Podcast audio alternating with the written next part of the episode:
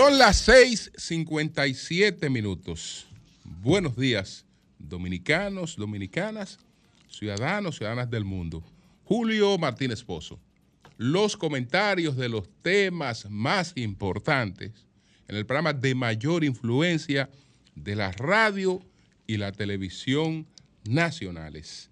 Buenos días a todo el equipo del Sol de la Mañana, la audiencia de Sol, la teleaudiencia de Telefuturo Canal 23 y todas las personas que siguen nuestros contenidos a través de las redes sociales. De inmediato marco los temas a tratar. ¿Cuál será el impacto de la compleja alianza opositora? Hugo Vera se aparca a un lado del camino. Flavio Darío Espinal reivindica el carácter liberal de la Constitución de 1844 y las amargas lesiones de los acuerdos con, con Haití. Entonces, referir también que fueron sumamente reñidas las elecciones del Colegio Médico Dominicano. Tan reñidas que siete de cada diez médicos que fueron a votar, siete de cada diez, no, siete porque no, no, no podemos hacer fracciones de gente, porque fue más de siete porque es un 73%, es decir, pero dejémoslo en 7.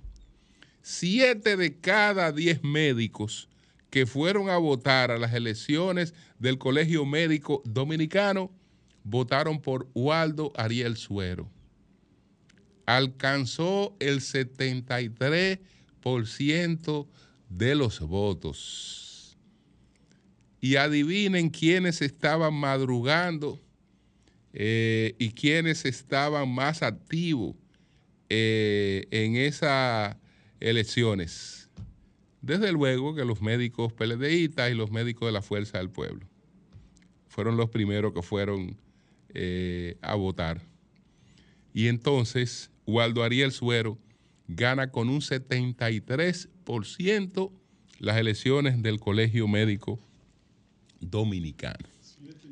Sí, 73% de los votos, eh, pues alcanzó Waldo Ariel eh, para venir ahora a las elecciones del Colegio Médico Dominicano.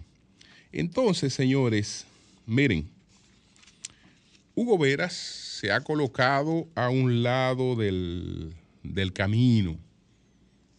Él, eh, pues, ha presentado una licencia sin disfrute de sueldo, es lo que le ha solicitado al presidente Abinader para eh, permitir que sin su interferencia eh, se pueda fluir la investigación sobre el asunto este de la anulación de la ejecución del proyecto de colocación de semáforos inteligentes en el Distrito Nacional y en el Gran Santo Domingo, pero sobre todo la obra está bastante avanzada en el Distrito Nacional.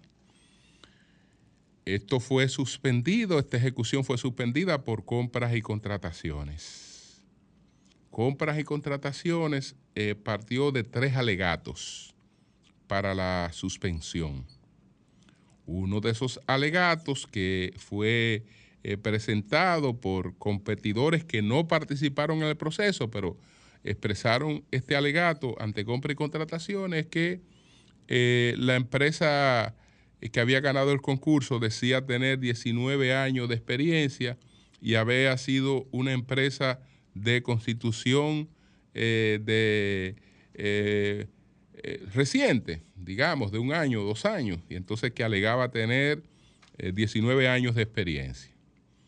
Entonces resulta ser que ahí no se planteaba en eso que esa empresa en su composición societaria tiene a otras dos empresas, una con 19 años y otra con 90 años de experiencia. Y que desde luego eh, aunque la empresa que eh, presenta, eh, se presenta ante la, licitación es de composición nueva, pues desde luego que los otros componentes arrastran la solvencia, arrastran la experiencia que está presentada ahí. Después entonces estaba el alegato de que habían unos documentos en inglés mediante los cuales no se podía identificar la autenticidad de las empresas que estaban asociadas ahí y que esos documentos tenían que estar traducidos al español, perfecto. Perfecto. Eh, ya no hay duda de la autenticidad de la empresa porque una de esas empresas se ha presentado a hacer sus reclamaciones directamente a la República Dominicana y está está, eh, dando, está dando la cara. Es decir, que ya se sabe que eso no fue un camuflaje de un documento confuso en inglés. Todo se habría, eh, digamos, canalizado de otra manera si compra y contrataciones, eh, pues, emplaza mediante comunicación al Intran a explicar una serie de cosas antes de anunciar públicamente la suspensión de esa contratación. Pero se suspendió. Se suspendió la ejecución y entonces Hugo Veras estaba en una situación también un tanto difícil porque el presidente Abinader eh, ha tenido una forma de actuar frente a estas cosas y coincidencialmente hubo funcionarios en la misma, en la misma etapa que tuvieron vinculados a cuestionamiento y esos funcionarios ya no están en sus funciones. Uno fue destituido y otro fue suspendido. Eh, si la situación de Hugo eh, se mantenía inalterable, desde luego que se iba a alegar un tratamiento diferente. De todas maneras hay que decir que él lo ha tenido. En gran medida la forma en la que se ha producido su solicitud de licencia, eso implica que en el fondo hay un voto de confianza de parte del presidente Abinader hacia él. Y que eh, lo que él está planteando es que se pone a disposición y en la colaboración total con cualquier indagatoria que quiera realizar compras y contrataciones sobre lo que, lo que, lo que allí eh, ocurrió. Él dijo que previo eh, a la solicitud informó de que depositó eh, ante la Dirección General de Compras y Contrataciones un escrito en el que pide a dicha instancia dejar sin efecto la solicitud de variación de medida cautelar depositada por eh, por ante este mismo órgano el 3 de noviembre de, 2023. Si yo te deposité una medida cautelar, vamos a dejarla sin efecto para que ustedes puedan hacer todas las indagaciones que ustedes entiendan. De esta forma, la institución se suma a la solicitud de investigación ya hecha por la Dirección General de Compras y Contrataciones, específicamente en torno a las cuestionadas credenciales de las empresas Transcor Latam quien resultó adjudicataria de la licitación eh, Intran eh, número 2023-001 del proceso de contratación del Servicio de Modernización y Ampliación y Gestión del Sistema Integral del Centro de Control de Tráfico y Red eh, Semafórica del Gran Santo Domingo. Entonces, eso es lo que ha ocurrido a un lado del camino para que todo se esclarezca y esperamos que eh, eso ocurra, que todo, todo quede realmente eh, clarificado en relación con lo ocurrido en el Intran. Entonces, señores, yo tengo que citar e invitar a leer un artículo que publica hoy en el Diario Libre el doctor Flavio Darío Espinal, que los que escucharon, los que vieron el comentario que hice a propósito del 179 aniversario de nuestra constitución, saben que esto que publica Flavio Darío eh, es coincidente con lo que expuse en mi comentario. Alguien planteó o se le ocurrió plantear hace tiempo que la constitución del 27 de febrero de 1844 había sido una constitución conservadora. Incluso eh, la más de las veces y desde hace muchos años se han querido poner constituciones que no tuvieron vigencia o que tuvieron una vigencia muy corta, se ha querido decir que, que superaban esa constitución. Entonces, eh, la, que supuestamente esa fue una, una, constitución conservadora, eh, que eh, no estuvo allí el proyecto de constitución de Duarte, que no estuvo el proyecto de constitución de Duarte, etcétera, que ya, que ya hemos aclarado que todo eso es mito, todo eso es mito y repeticiones y repeticiones. Yo recomiendo yo recomiendo eh, leer la historia. No la leemos porque eh, suponemos que conocemos los acontecimientos, pero lo conocemos de una manera prejuiciada porque lo que hacemos es repetir muchas cosas que se han dicho sin mucha profundidad. Y lamentablemente, aunque hay muchas publicaciones históricas, en muchos de sus autores eh, hace falta cierta profundidad. Hace falta cierta profundidad, porque por ejemplo, al hablar del constitucionalismo, al hablar del constitucionalismo y de lo que ocurre con una constitución, si no se conoce a los, a los contractualistas, encabezados por John Luke, eh, entonces, si no se conoce a los contractualistas, se le atribuyen a otras personas ideas que fueron eh, implantadas por ellos, porque ellos son los padres del constitucionalismo. Y cuando estoy hablando de los contractualistas, estoy hablando del primero, que es John Locke. Estoy hablando de John Locke. Eh, estoy, estoy hablando de Smith en la parte económica. Desde luego que estoy hablando de, de Rousseau eh, del, contrato social y, eh, y se me queda, y se me queda eh, el varón de la Brede y de Montesquieu, el, el, varón de, de, Montesquieu, el varón de la Brede y de Montesquieu, en el espíritu de las leyes. Entonces esos son los contratualistas.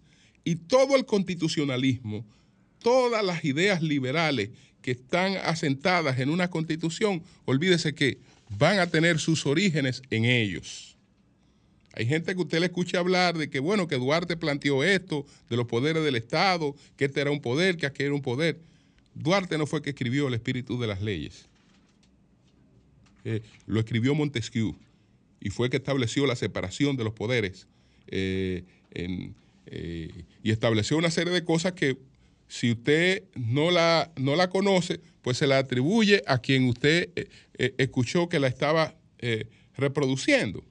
Entonces, entre otras cosas, ¿qué dice Flavio Darío Espinal? El artículo se titula Liberalismo truncado en la Constitución de 1844. Resumo que él explica todos los acontecimientos que se dieron y la lamentable inclusión forzada eh, a manos militares del artículo 210.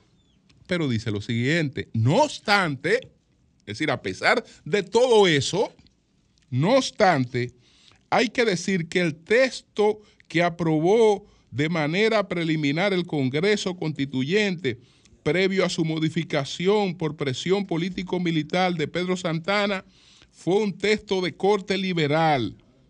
Más aún, el, el documento titulado Informe hecho por la comisión encargada de redactar el programa de constitución al soberano Congreso Constituyente de la República Dominicana al tiempo de someterlo a la discusión constituye una de las lúcidas piezas de argumentación, una de las más lúcidas piezas de argumentación política que se haya escrito en la historia constitucional dominicana en los en, en que los redactores procuraron un balance sobre temas constitucionales complejos como la tensión entre libertad y autoridad, eficiencia ejecutiva y responsabilidad gubernamental, derechos privados y bien público, entre otros.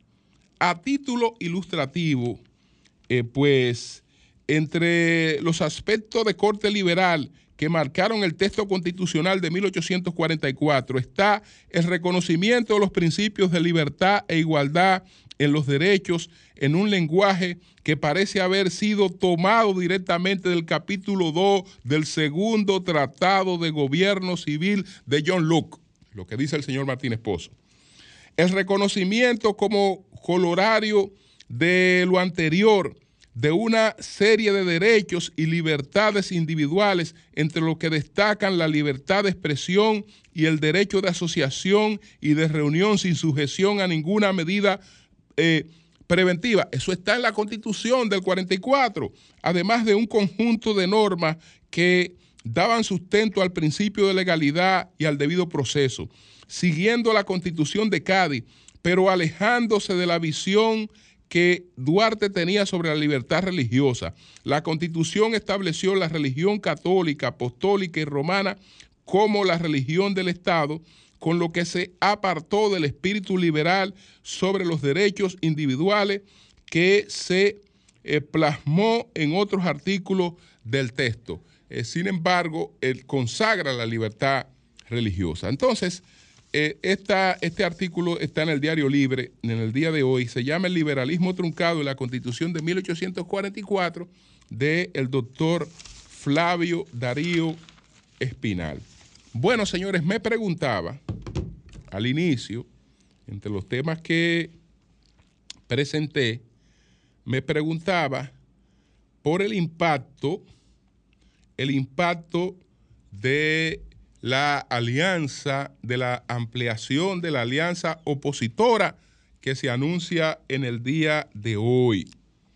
Esa, e, e, esa, alianza opositora, ¿cuál sería el impacto de esa alianza opositora que se anuncia en el día de hoy? Los líderes, tanto del Partido de Liberación Dominicana como de la Fuerza del Pueblo, es decir, Danilo Medina primero, y preguntado ayer el Leonel Fernández sobre lo que había dicho Danilo Medina coincidió plenamente con él en que es una alianza compleja porque son aliados, pero son a la vez competidores, tienen sus propios intereses, cada quien que van a tratar de, defender en, las urnas. Entonces, esta, esta alianza esta alianza indiscutiblemente que tiene un impacto, tiene un impacto en el mercado electoral. ¿Por qué? Porque lleva una sensación que en estos momentos no está reflejada en las encuestas que se están publicando.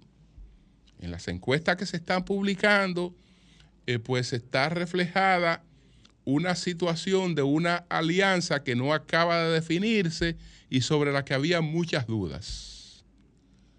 Es decir, eh, la gente no tenía la certeza y aún no la tiene. Vamos a ver si, si logran transmitir esa certeza de que la alianza existe.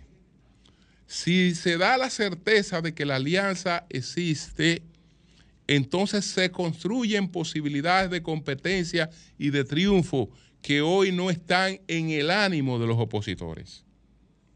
Y eso, desde luego, que tiene impacto en el mercado electoral. Y de hecho, se sabe que hay algunos lugares donde esa alianza es ampliamente competitiva. ampliamente competitiva. En la capital no se sabría dónde están los cuartos con esa alianza. No se sabría. Me refiero al, bueno, me refiero sobre todo, estoy hablando de la parte congresual en ese caso. ¿Por qué? Porque todo el mundo sabe que Osmar Fernández, eh, con el apoyo eh, de, dos partidos unidos, etcétera, es una persona que genera, que genera bastante simpatía y él puede eh, completar el cuadro y crea una situación sumamente difícil, por más cómodo que se sienta el PRM en el Distrito Nacional, por más cómodo que se sienta eso plantea un, escenario bastante competitivo y de paso se refleja también en las aspiraciones a la alcaldía, porque una cosa contagia a la otra. Una cosa contagia a la otra. Entonces, eh, que el Gran Santo Domingo, el Gran Santo Domingo, eh, Cristina Lizardo, apoyada por el PLD, apoyada por la Fuerza del Pueblo, más el trabajo que ella haga, porque tiene que hacer su trabajo, indiscutiblemente que eh, ahí no se sabe qué pase. Ahí la encuesta le pueden decir, mira, le pueden decir que el PRM tiene un 80, le pueden decir que tiene un 70. Mire, con Cristina Lizardo como candidata, ahí no se sabe lo que pase. No importa lo que, lo que diga cualquier encuesta hoy, no se sabe lo que va a pasar ahí. Entonces, así por el estilo, pero vamos a esperar Vamos a esperar el anuncio. Eh, Víctor Gómez Casanova hacía algunos adelantos. Él está hablando de seis senadurías en las que los fuercistas apoyan al PLD, seis senadurías en las que los PLDistas apoyan a los fuercistas eh, y eh, varias senadurías en las que ambos apoyan al, al PRD. Entonces, según estas revelaciones, los PLDistas serían apoyados para el Gran Santo Domingo con Cristina Lizardo, para Asua con Rafael Calderón, que con ese apoyo se coloca también en una situación bastante competitiva. Eh, con José del Castillo, que ya se había anunciado desde el principio, o sea, no tenía ningún inconveniente, con Félix Nova y Monseñor Noel, con Juan Julio Campos en la Altagracia, en Independencia Valentín Medrano y en Samaná Muñeco. Entonces, la fuerza del pueblo, ellos apoyarían, ellos apoyarían a Félix Bautista en San Juan, que era uno de los tranques, no es tranque. En Pedernales, eh, a un hermano, al hermano de Dionis Sánchez, a Bebeto. Es decir, en el Ceibo, a Ricardo Jacobo en España a José Rafael Vargas, en el Distrito Nacional a Omar Fernández y en San Pedro de Macorís a Franklin, a Franklin Peña. Entonces, eh, en la Romana sería Iván Silva, ese del PRD, y en Atomayor, en Atomayor sería también un candidato del PRD. Eh, entonces, pero ya veremos, ya veremos ese anuncio que se hace en el día de hoy, pero sí, sí que crea una situación distinta, no el anuncio per se, sino el hecho de que se ocupen de que la gente eh, pues compre el anuncio. Es decir, que la gente se persuada de la idea de que existe una alianza. En ese sentido, ya veremos lo que ya veremos lo que pasa. Entonces, señores, también vamos a ver las amargas lesiones que nosotros tenemos con relación a los acuerdos con Haití. ¿Qué pasó en el día de ayer? En el día de ayer pasó algo que es lo que mucha gente pide en los medios de comunicación y le pide al gobierno dominicano. Y fue lo que el gobierno dominicano hizo. Señor, enfrentar con madurez cualquier situación, cualquier conflicto con, con nuestros hermanos haitianos enfrentarlo con madurez, privilegiar el diálogo. Eso fue lo que el gobierno dominicano hizo ayer. Y ayer, ¿qué, información se ofreció? Ayer se, se, se ofreció la información de un diálogo entre los cancilleres de ambos países. El canciller dominicano, don Roberto Álvarez, y el canciller haitiano, eh, Jean Víctor Genius.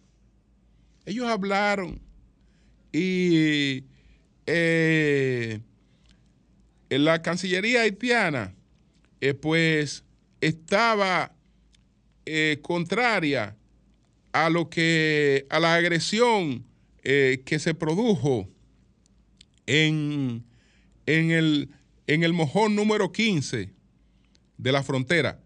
Excúsenme los que van con sus niños al colegio, yo no estoy, yo no estoy diciendo, yo no estoy hablando de vulgaridad, ni de mala palabra, ni de una palabra inapropiada. Yo no, yo no estoy hablando de una palabra inapropiada. Eh, digamos que lo que es eh, el, el poste de piedra o de cemento que se coloca para una división territorial, ya sea entre ambos países o ya sea entre propiedades privadas, así es que se llama. Después se le, se, le colocó ese nombre a los excrementos humanos, eh, dejados al aire libre, pero eso es haciendo un parangón. Pero originalmente eh, lo que se llama mojón es la, eh, lo que se coloca, lo que se coloca para establecer una división fronteriza. Entonces, señores, todo muy bien ayer, mediante el diálogo, etcétera, y, se anuncia que, Haití no está de acuerdo con eso, que ellos van a buscar susanar eso. Y entonces, ¿qué hacemos? ver eso como algo aislado eh, y seguir hacia adelante. Caramba, pero por una parte se produce esta comunicación del gobierno haitiano con el gobierno dominicano. Miren, señores, nosotros no estamos de acuerdo con eso. Eh, esos son hechos aislados eh, y manejamos eso mediante el diálogo. Señores, pero los mismos que, que hacen eso publican inmediatamente después un documento apoyando esa agresión. Apoyando esa agresión. Es decir, planteando que supuestamente la agresión se debió a la presencia de militares dominicanos en territorio haitiano. Un absurdo totalmente, porque los militares dominicanos no han estado en territorio haitiano. La verja no cambia la división fronteriza porque no es una verja lo que cambia una división fronteriza. Es decir, los, la división fronteriza está claramente marcada y está establecida. Pero fíjense cómo eh, estamos hablando que en cuestiones de, de menos de una hora, de dos horas, hay dos caras. Es decir, yo te llamo, dialogo contigo, te pido excusa, le digo, mira, yo le voy a buscar la vuelta a eso. ¿Y qué, qué hace la República Dominicana? Manejar eso tranquila, buscando diálogo, etcétera. No, inmediatamente publican un documento apoyando eso. Señores, pero esa ha sido la tradición de nuestras relaciones con Haití.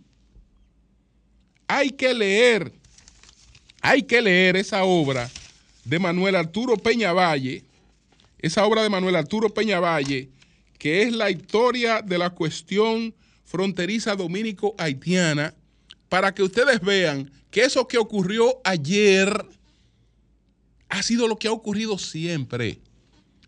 Nos sentamos en una mesa, duramos varios días discutiendo, nos ponemos de acuerdo, firmamos un acuerdo y luego te saco la lengua yo no he suscrito nada contigo. Yo no he suscrito nada contigo. Hasta que llegamos al extremo de lo que ya he explicado 80 mil veces. Todo lo que tenemos eh, eh, pautado en términos fronterizos, parte del tratado de 1929. Caramba, suscribimos ese tratado de 1929. Eh, después de muchísimas discusiones nos ponemos de acuerdo y tenemos un tratado fronterizo entre los dos países. ¿Qué hizo Haití después de ese tratado fronterizo? Después de suscrito y todo ese tratado fronterizo, yo no tengo tratado contigo. Porque yo estaba invadido cuando hice ese tratado. Yo no estaba, yo no estaba, yo no tenía condiciones para firmar un tratado fronterizo contigo.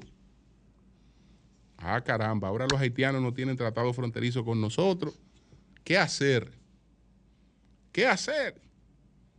Los Salomones, era, el, presidente Trujillo tenía varios grupos de intelectuales llamados los Salomones, le dicen jefe, entenderse con ellos. Nosotros no tenemos ninguna, ninguna otra eh, salida que no sea el entendimiento con ellos. Ellos dicen que no tenemos tratado ahora porque ellos no eran libres. Ellos firmaron el tratado y los mismos que firmaron el tratado dicen que no hay tratado. ¿Qué quieren ellos? Bueno, ellos eh, quieren compensación de terreno, quieren un dinero, quieren esto, quieren aquello, eh, quieren esto.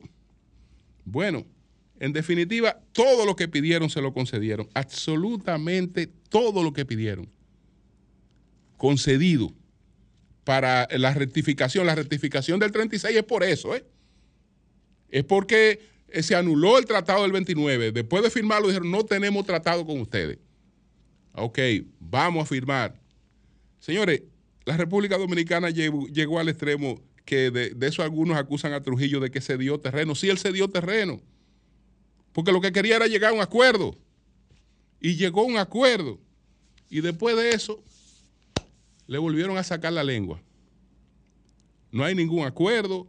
Es decir, cogieron el dinero, cogieron la tierra. Eh, y después no aparecía nadie eh, para responsabilizarse de la aplicación del tratado. Ahí fue que le pidió de nuevo a los Salomones cuál era una salida. Los Salomones no encontraron salida y él dijo, no se apuren, la salida la voy a encontrar yo. Yo la voy a buscar la salida. Y ya ustedes saben, ya, ya, ya, ustedes, ya ustedes conocen cuál fue la salida que eh, aplicó. Después de haberse comprometido tanto con ellos, que prohibió a los medios de comunicación en la República Dominicana que se hicieran críticas a Haití o a sus autoridades en, el transcurso donde, donde estuvo en esos acuerdos. Y ya ustedes saben que después, miren, nosotros no tenemos acuerdo. Bueno, eso ocurrió ayer. Dos cancilleres, mire, cancilleres, un incidente aislado. Eh, nosotros vamos a tratar de subsanar eso. Perfecto. Ah, no ha cerrado Roberto Álvarez el teléfono cuando, le envían, cuando le envían un comunicado eh, totalmente contrario. Es decir, pero yo no estaba dialogando con ellos ahora y no hablamos. No, no, no. Un documento como que usted no está hablando con nadie. Usted no ha hablado con nadie. Esa ha sido, lamentablemente, la amarga eh, tradición en, en nuestras negociaciones que solamente gobernando se entienden. Porque yo estoy seguro que los actuales gobernantes no pensaban como piensan hoy después que ellos han vivido en carne propia estas experiencias de acuerdos y negociaciones con Haití. Cambio fuera.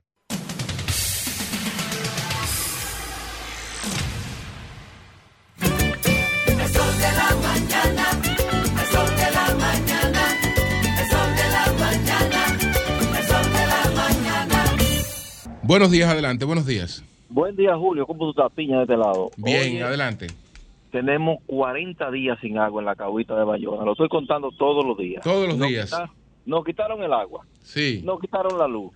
Ayer entré a verificar cuánto costaba el petróleo en el 2019 y el dólar y está el dólar está más barato que en el 2019 y el petróleo también, pero tenemos 80 pesos al combustible. Nadie ve eso y estos dominicanos no sé qué estaban haciendo, tanto dinero prestado, no invierten en educación, significa que todos esos cuartos van para la campaña. Prepárense. Bien. Buenos días, adelante. Buenos días. Adelante. Sí, Julio. Bien, bien, adelante. Como se denuncian cosas malas, también tenemos que ver lo bueno, Julio. Sí. ¿Por qué yo lo digo?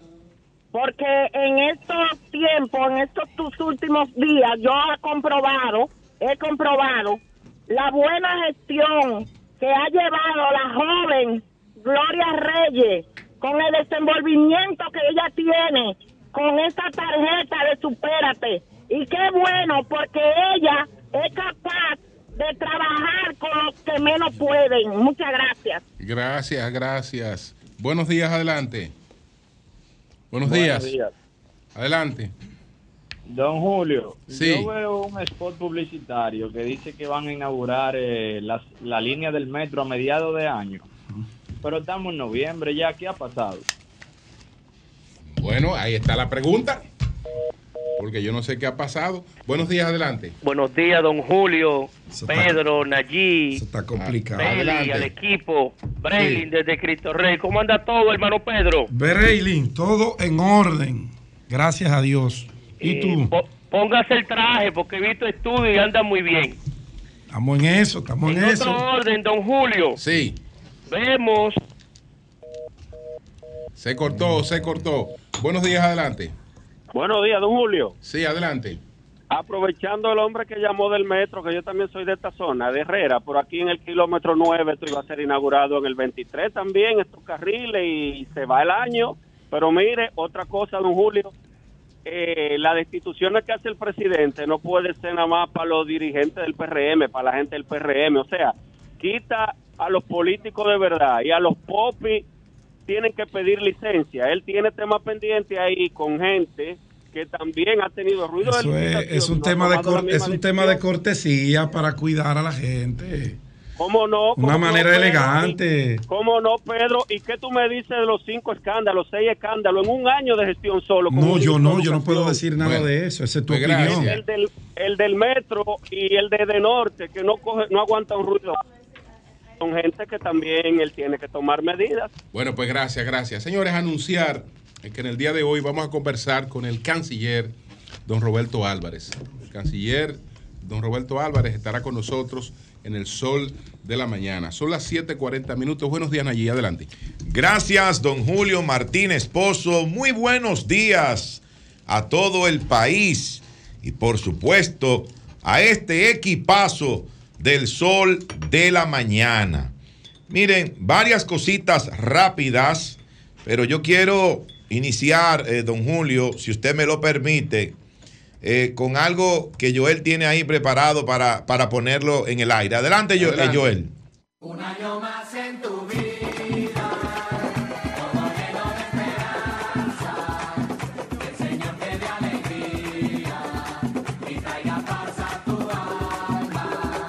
Bien, ese, eh, esa canción de cumpleaños va dedicada en el día de hoy al expresidente de la República, Danilo Medina Sánchez. Danilo Medina Sánchez. Víctor, tú no Mucha salud. ¿Cuántos eh, cumple? Eh, 73 ah, años cumple Danilo hoy, me parece. 73 años de edad. Así que para el expresidente Danilo Medina, muchas bendiciones, mucha salud y un fuerte abrazo desde aquí. Se produce eh, eh, un acontecimiento muy importante en el día de hoy, fíjate, el día del cumpleaños del expresidente Danilo Medina. Yo creo que ustedes, al gobierno. ustedes están más contentos que nosotros. volver. Pero bueno, de la mano del que lo ha llevado Ese no es el tema. Víctor, no, no, no, no, no, no. Ese no es el tema. La alegría casa de pobre. Eh, no nos dejemos provocar. Pero tú debiste preguntarme, usted también, don Pedro. Yo, yo, digo, ah, no, yo estoy feliz. Volvemos al gobierno. Estamos felices. La diputación, la, senaduría, la presidencia. No todas. Ah, son 72. le puse uno de más. Pero mejor, le di más, más años de vida al presidente Danilo Medina. Un fuerte abrazo desde aquí para él. Miren, señores, también eh, brevemente decir que el próximo sábado, el próximo sábado, 11 de noviembre, a las 4 de la tarde, es decir, en el día de mañana a las 4 de la tarde, será el gran acto de proclamación del candidato alcalde de los Alcarrizos por el Partido de la Liberación Dominicana, Jaco Alberti. ¿Va en la alianza? El, diputado No, Jaco Alberti. Él, esa actividad se va a celebrar a las 4 de la tarde en el techado de Conani, ahí en los Alcarrizos. Así que ya lo saben los peledeístas de los Alcarrizos, acompañar a darle respaldo a quien será el próximo alcalde de los Alcarrizos, el actual diputado al Congreso Nacional, Jaco Jaco Alberti amigo de la Toli. que ha hecho Muy un extraordinario trabajo en el Congreso y por supuesto en esa comunidad de los mucho, alcarrizos que tanto lo quiere. Por otro lado, señores, en el día de hoy, en el día de hoy a las 11 de la mañana, ¿Tú van allí?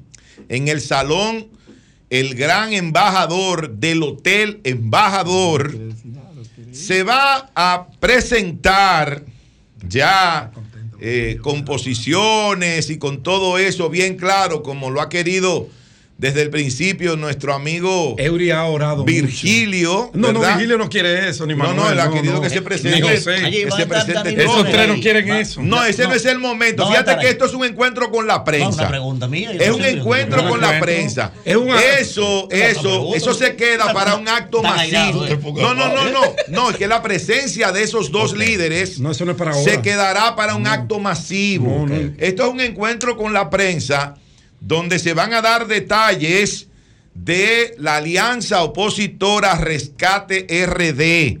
Y ahí estará eh, parte de la comisión, tanto de la Fuerza del Pueblo como del Partido de la Liberación Dominicana, del PRD, y estará su vocero autorizado, que es la persona eh, encargada de hacer este anuncio, el ingeniero Miguel Vargas Maldonado, presidente y candidato presidencial del Partido Revolucionario Dominicano. Así que eso será a las 11 de la mañana. Ahí conoceremos eh, los detalles y el alcance que tiene este acuerdo, esta alianza, tanto en términos municipales, así como en términos congresuales, con miras a las elecciones primero de febrero y luego las elecciones del mes de mayo, las elecciones congresuales y presidenciales. Finalmente, señores, quiero referirme nuevamente, porque ayer recibí más información. Quiero referirme nuevamente a lo que está pasando en Ciénaga de Barahona con el tema de esa, eh, ese, ese virus, ese proceso, yo no sé cómo llamarlo, de, diarrea eh, que hay en esta, en esta comunidad de la provincia de Barahona. Miren las informaciones que nos llegaron ayer, nos confirmaron los muertos, Julio, y que no es de un mes, es de poco más de una semana esos muertos. Pues, eh, cinco personas muertas en poco más de una semana, luego de haber padecido ese problema diarreico agudo, como le- les llaman, llaman las autoridades de salud pública, pero yo creo que hay que prestar especial atención a lo que está ocurriendo allí. Yo no entiendo y uno, muchas veces se pregunta, ¿por qué los problemas pequeños en nuestro país se dejan poner grande para entonces prestarle atención, para tratar entonces de resolverlos? ¿Por qué no ir a, resolver esto cuando apenas está empezando? Antes de que esto se pueda convertir, ¿verdad?, en un problema mayor en toda esa zona de la provincia de Barahona. Por eso es que hacemos el llamado y también el afán que tienen a veces las autoridades de ocultar la realidad, de ocultar lo que está pasando. ¿eh? Porque si es cólera, ¿y por qué no se puede decir si es cólera? ¿Cuál es el problema? Y así se adopta inmediatamente un protocolo para enfrentar esta enfermedad y evitar el contagio de otras personas. Porque es una enfermedad mortal, señores. En horas se puede morir alguien que esté afectado de cólera. Si no es atendido rápidamente de la manera que debe ser atendido. Si usted piensa que tiene ameba y lo está medicando para ameba y lo está tratando de otra manera y no específicamente para el cólera, esa persona se puede morir, como ya han muerto varias personas ahí en la comunidad de Ciénaga, en la provincia de Barahona. Les voy a decir lo siguiente. Me llamó una persona ayer de allá, de, de Ciénaga, y me dijo lo siguiente. Hay un paciente, hay una paciente que está ingresada en el Hospital Central de las Fuerzas Armadas de la República Dominicana. Y me autorizaron a dar el nombre de esa persona. Ella se llama la señora Miledis Guevara. Se llama Miledis Guevara. Fue trasladada desde Barahona hasta este hospital aquí en la capital. Y nos dicen los familiares de ella, nos dicen los familiares de ella, que aquí le hicieron la prueba y dio positivo a cólera. Oigan bien lo que estoy diciendo. Que aquí en el central le hicieron la prueba y dio positivo a cólera. La señora Miledis Guevara. Entonces yo le solicito a la dirección de este hospital, yo le solicito al ministro de Salud Pública, Daniel Rivera, que se pueda esclarecer toda esta situación. Porque si es verdad que dio positivo a la prueba de cólera esta señora, podemos tener un problema muy grave en Barahona si seguimos dándole largas y si seguimos tratando de ocultar lo que allí está ocurriendo. Nayib, y hay médicos que sostienen que ese argumento de funcionarios de salud pública de que se trata de ameba, no de cólera, no es válido porque la meba no provoca muerte a ese nivel. Exacto, entonces, no, no, entonces, tiene que ser un descuido muy grande para que una meba te mate. Entonces, ahí eh, dejo esto sobre la mesa para que las autoridades de salud investiguen la señora Milady Guevara que está ingresada en el Hospital Central de las Fuerzas Armadas de la República Dominicana nos dicen sus familiares que le hicieron una prueba y dio positivo a cólera. Entonces, hay que averiguar si eso es así y de ser así, el Ministerio de Salud Pública tiene que hacer una intervención inmediata en la provincia de Barahona para, para evitar que esto, este tema de salud se salga de control. 7.51 minutos. Buenos días, Marilena. Adelante. Muy buenos días a todos. Brevemente, ya que estamos en la espera del canciller Roberto Álvarez, hay que decirle al presidente de la Cámara de Diputados, Alfredo Pacheco, y a los demás legisladores que no asistió ayer, pero habían causas de fuerza mayor. Lo habían invitado por cuarta o quinta vez. Los diputados están guapitos porque dice se necesita transparencia con ese tema del manejo de la frontera y el canciller no viene, pero ayer había una situación de emergencia y eso se entiende. Y hoy estará aquí con nosotros. La situación en la frontera. No sé, no sé qué irá a tratar el canciller cuando recientemente tuvo en una intervención ante los senadores y, le, hicieron todas las preguntas sobre el tema de la frontera. ¿Qué hay de nuevo? Los diputados quieren que vaya ¿Eh? ya. y Alfredo Pacheco pero, estuvo, estuvo, recientemente con los senadores respondiendo preguntas varias horas. De todo lo que, había que preguntarle, preguntarle. Y él parece que está dispuesto a ir, porque dijo Roberto Álvarez que ayer estaba dispuesto a ir y va para allá, pero se presentó esta situación. La situación se agrava por hechos ocurridos en esta semana. Eh, y ambos países se acusan mutuamente de provocadores y de violar territorio. Haití, Haití dice, República Dominicana está violando territorio haitiano y lo mismo dice la República Dominicana. Nuevamente, un doble discurso. Las autoridades haitianas cuando conversan con autoridades dominicanas dicen que no están de acuerdo con eso y luego emiten un comunicado diciendo todo lo contrario. ¿Qué ocurrió el martes? Un grupo de manifestantes haitianos en territorio dominicano estaban encendiendo neumáticos, eh, cogieron una bandera dominicana, estaban haciendo una zanja para obstaculizar el trabajo de patrullaje de los militares y de repente, el, bueno, el canciller dominicano habló con el canciller de Haití y le explicó la situación y el canciller de Haití le dijo, esto es inaceptable, enviaré agentes para dispersarlo. Y así lo hizo. Pero horas después, el gobierno haitiano emitió un comunicado diciendo lo que habíamos dicho, están invadiendo territorio de Haití. Ante eso, la Cancillería ha emitido un comunicado y ha dicho claramente que los límites fronterizos son inamovibles, son inapelables y, que hay que respetar. Lo acordado en el Tratado del 29, el Protocolo del 35 y la revisión del 36. Eh, sobre esta situación vamos a ampliar más adelante. Mientras tanto, Kenia dice que no enviarán los agentes policiales a Haití hasta tanto reciba 225 millones de euros, que es el estimado de lo que costaría esta misión.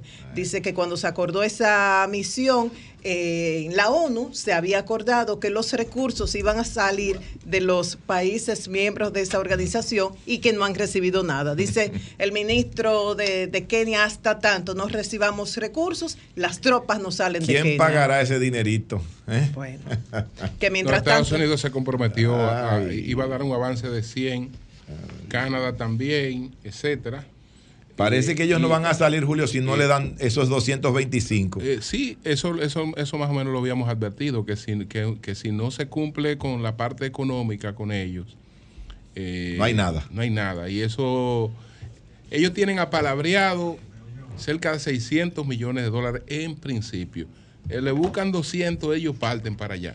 Y después en lo que aparecen los otros. Después y Lea, yo sé que tenemos una agenda bien apretada en el día de hoy, pero ojalá que podamos hablar con la doctora Yubel Aquino, quien competía para ser eh, con Waldo Ariel Suero para ser presidenta del ah, pues Colegio Médico Dominicano. Sí, ah, aparentemente ganó el doctor Aldo Ariel Suero, pero la doctora 7 a 3, 73. Con, 73% que aparentemente, ganó. Bueno, pero hay, hay que canción. ver. Pero con 73 que aparentemente ganó. Con, aparentemente. Bueno, pero, pero ¿y si ella alega que pero hubo... con 73%. No, pero que no es apariencia, con 73. Pero hay que oír los argumentos no, de ella. Eso, no, eso ya es la que, que se ponga en remojo y que comience a trabajar a oír los argumentos de Yubel que aquí que según el último boletín obtuvo un 27% y Waldo Ariel un 73%. Ay, pero ya, pero ¿y qué pasa? Señores, yo creo que, lo peor que nos puede pasar es tener, y parece que va a ser así, a Waldo Ariel Suero nuevamente, como por sexta vez, al frente del Colegio Médico Dominicano. ¿Y por qué? Por sus a todos, por sus posiciones radicales, porque dificulta la solución, porque es antiarmonía. En momentos en que tenemos tantos problemas. Ese es el candidato de rescate.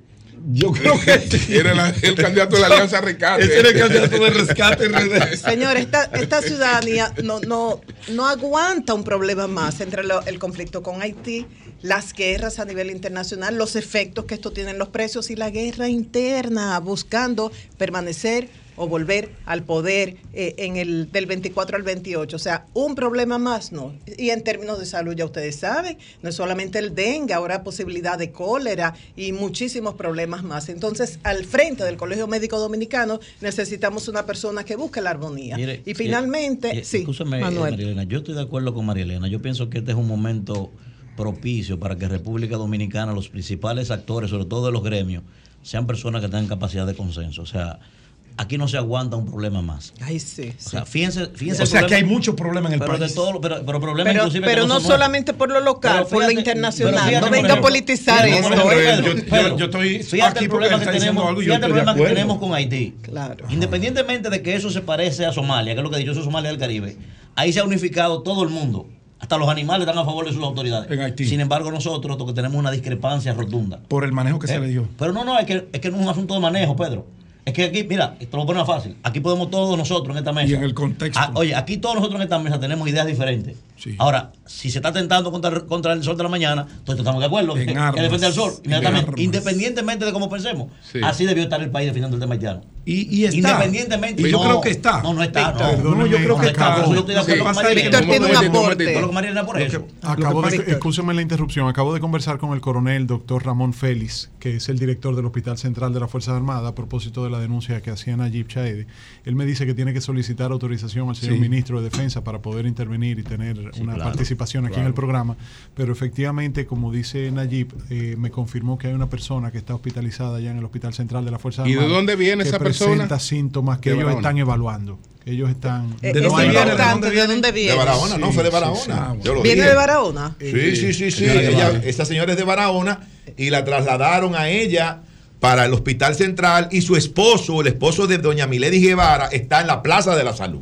Él está pidiendo, a, las autoridades él está de pidiendo autorización porque no puede hablar hasta que el ministro lo autorice. pero, la señora está allá. La señora está, pero dice, me dice. la, están evaluando. Todavía. Sí, que no, que todavía no hay un mm. diagnóstico confirmado por un tema de pruebas, pero que él no puede hablar hasta que el ministro lo autorice oficialmente. Como dicen los médicos, sin un buen diagnóstico no puede haber un buen tratamiento. Si salud pública niega la realidad, no hay manera de enfrentarla. Así que actúen con transparencia. Finalmente, Hugo Veras hizo lo que había que hacer que le solicitó al presidente eh, licencia sin disfrute de sueldo. ¿Para qué? Para facilitar las investigaciones. Dijo, apelo a que si mi gestión ha sido sorprendida en su buena fe en todo este proceso, todo esto quede esclarecido y se tomen las medidas que sean necesarias. Esto conviene que se aclare todo a Hugo, porque bastante información ha salido también de programas de investigación como el de Alicia Ortega. Entonces, esto le conviene que se aclare a Hugo, al Intran, al gobierno y al país. Desde el primer día lo dije.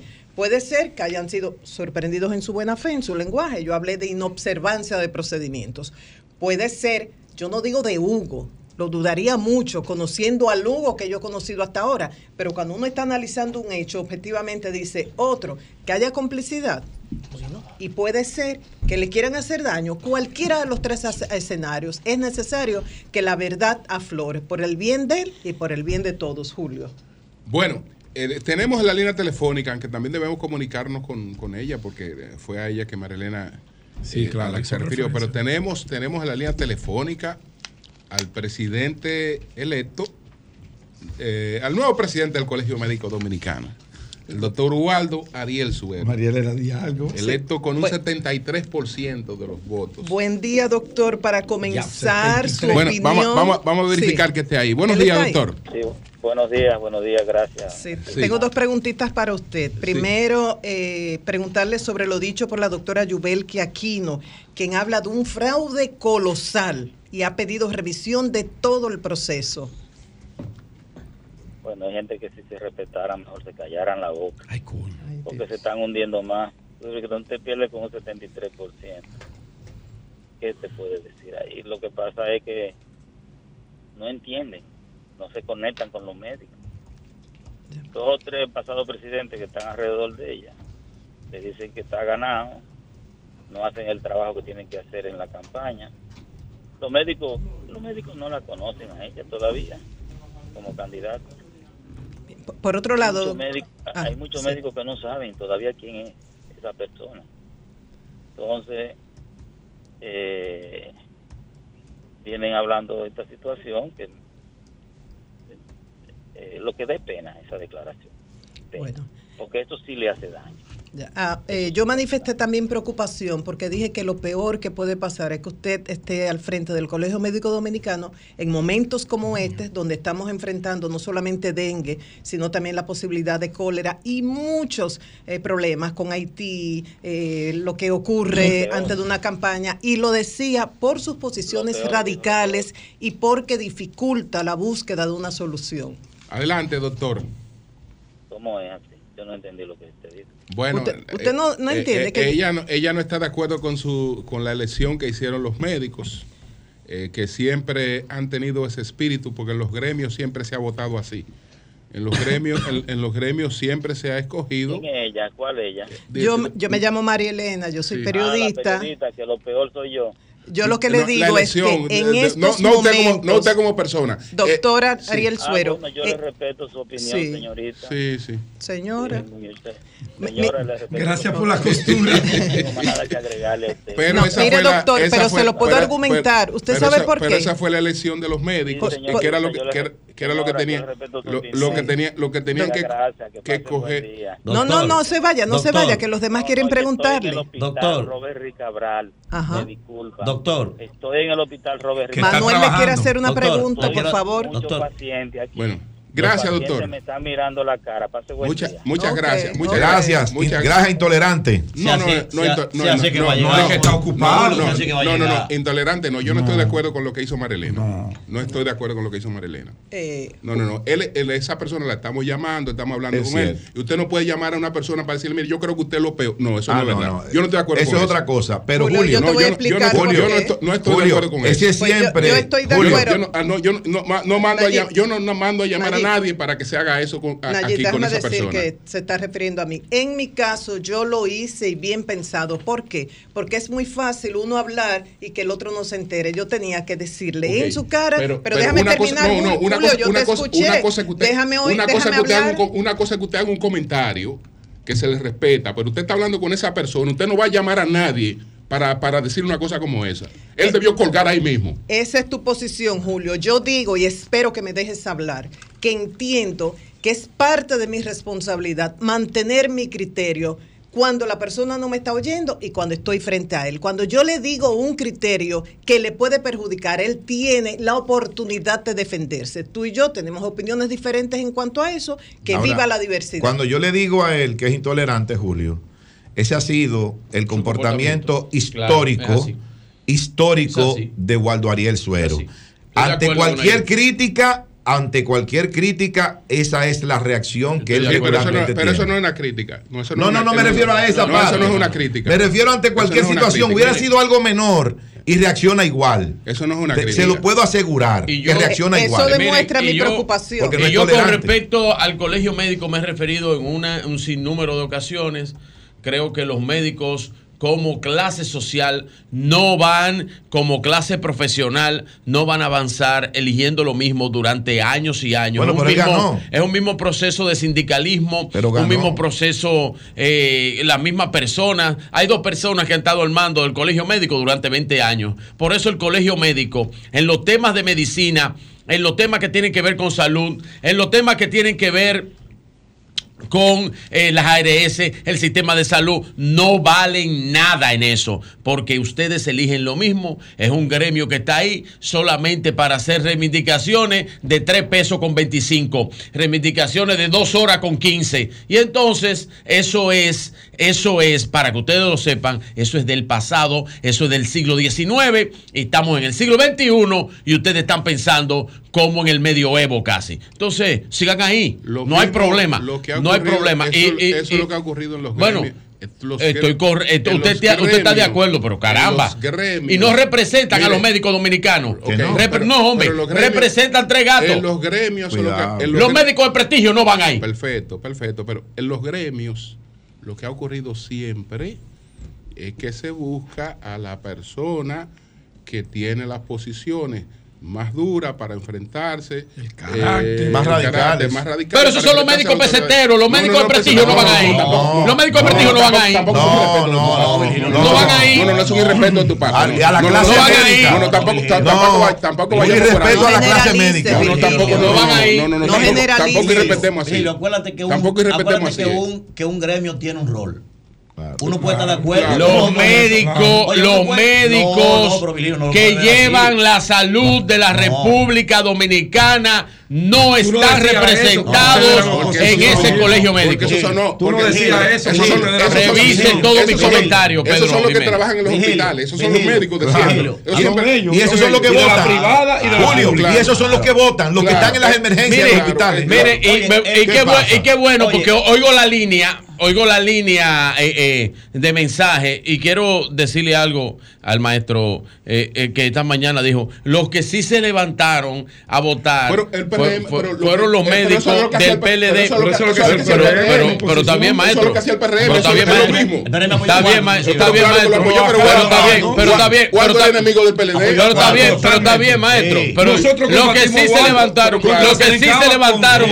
Pero un momentito, pero no he terminado el criterio. Criterio. Como, grupo partidario. No he terminado el criterio, dice el maestro. No los que sí se levantaron a votar temprano fueron los del PLD y la Fuerza del Pueblo. Y yo digo lo siguiente. Carlos sacaron cargado del Ministerio de Salud Pública bien, del PLD. Bien lo dijo, bien, lo, bien lo dijo el maestro y lo dijo también. Así es que se comportan esos gremios. Eso no tiene que ver con la clase política. Esa es la historia de ese gremio. Pero, ah, pero yo quiero saber qué opina ese gremio de la salud de la República Dominicana de los 10 años, eh, desde ahora hasta 10 años. ¿Qué opina de la educación de los médicos en la universidad de ahora a 10 años? ¿Qué opina de, de eh, la transformación de la ley, de la ley que regula eh, las administradoras de riesgo de salud, ¿qué opina de los procedimientos médicos que no están incluidos en los sistemas de ARS? ¿Qué opinan los médicos? En todos esos temas tienen posiciones.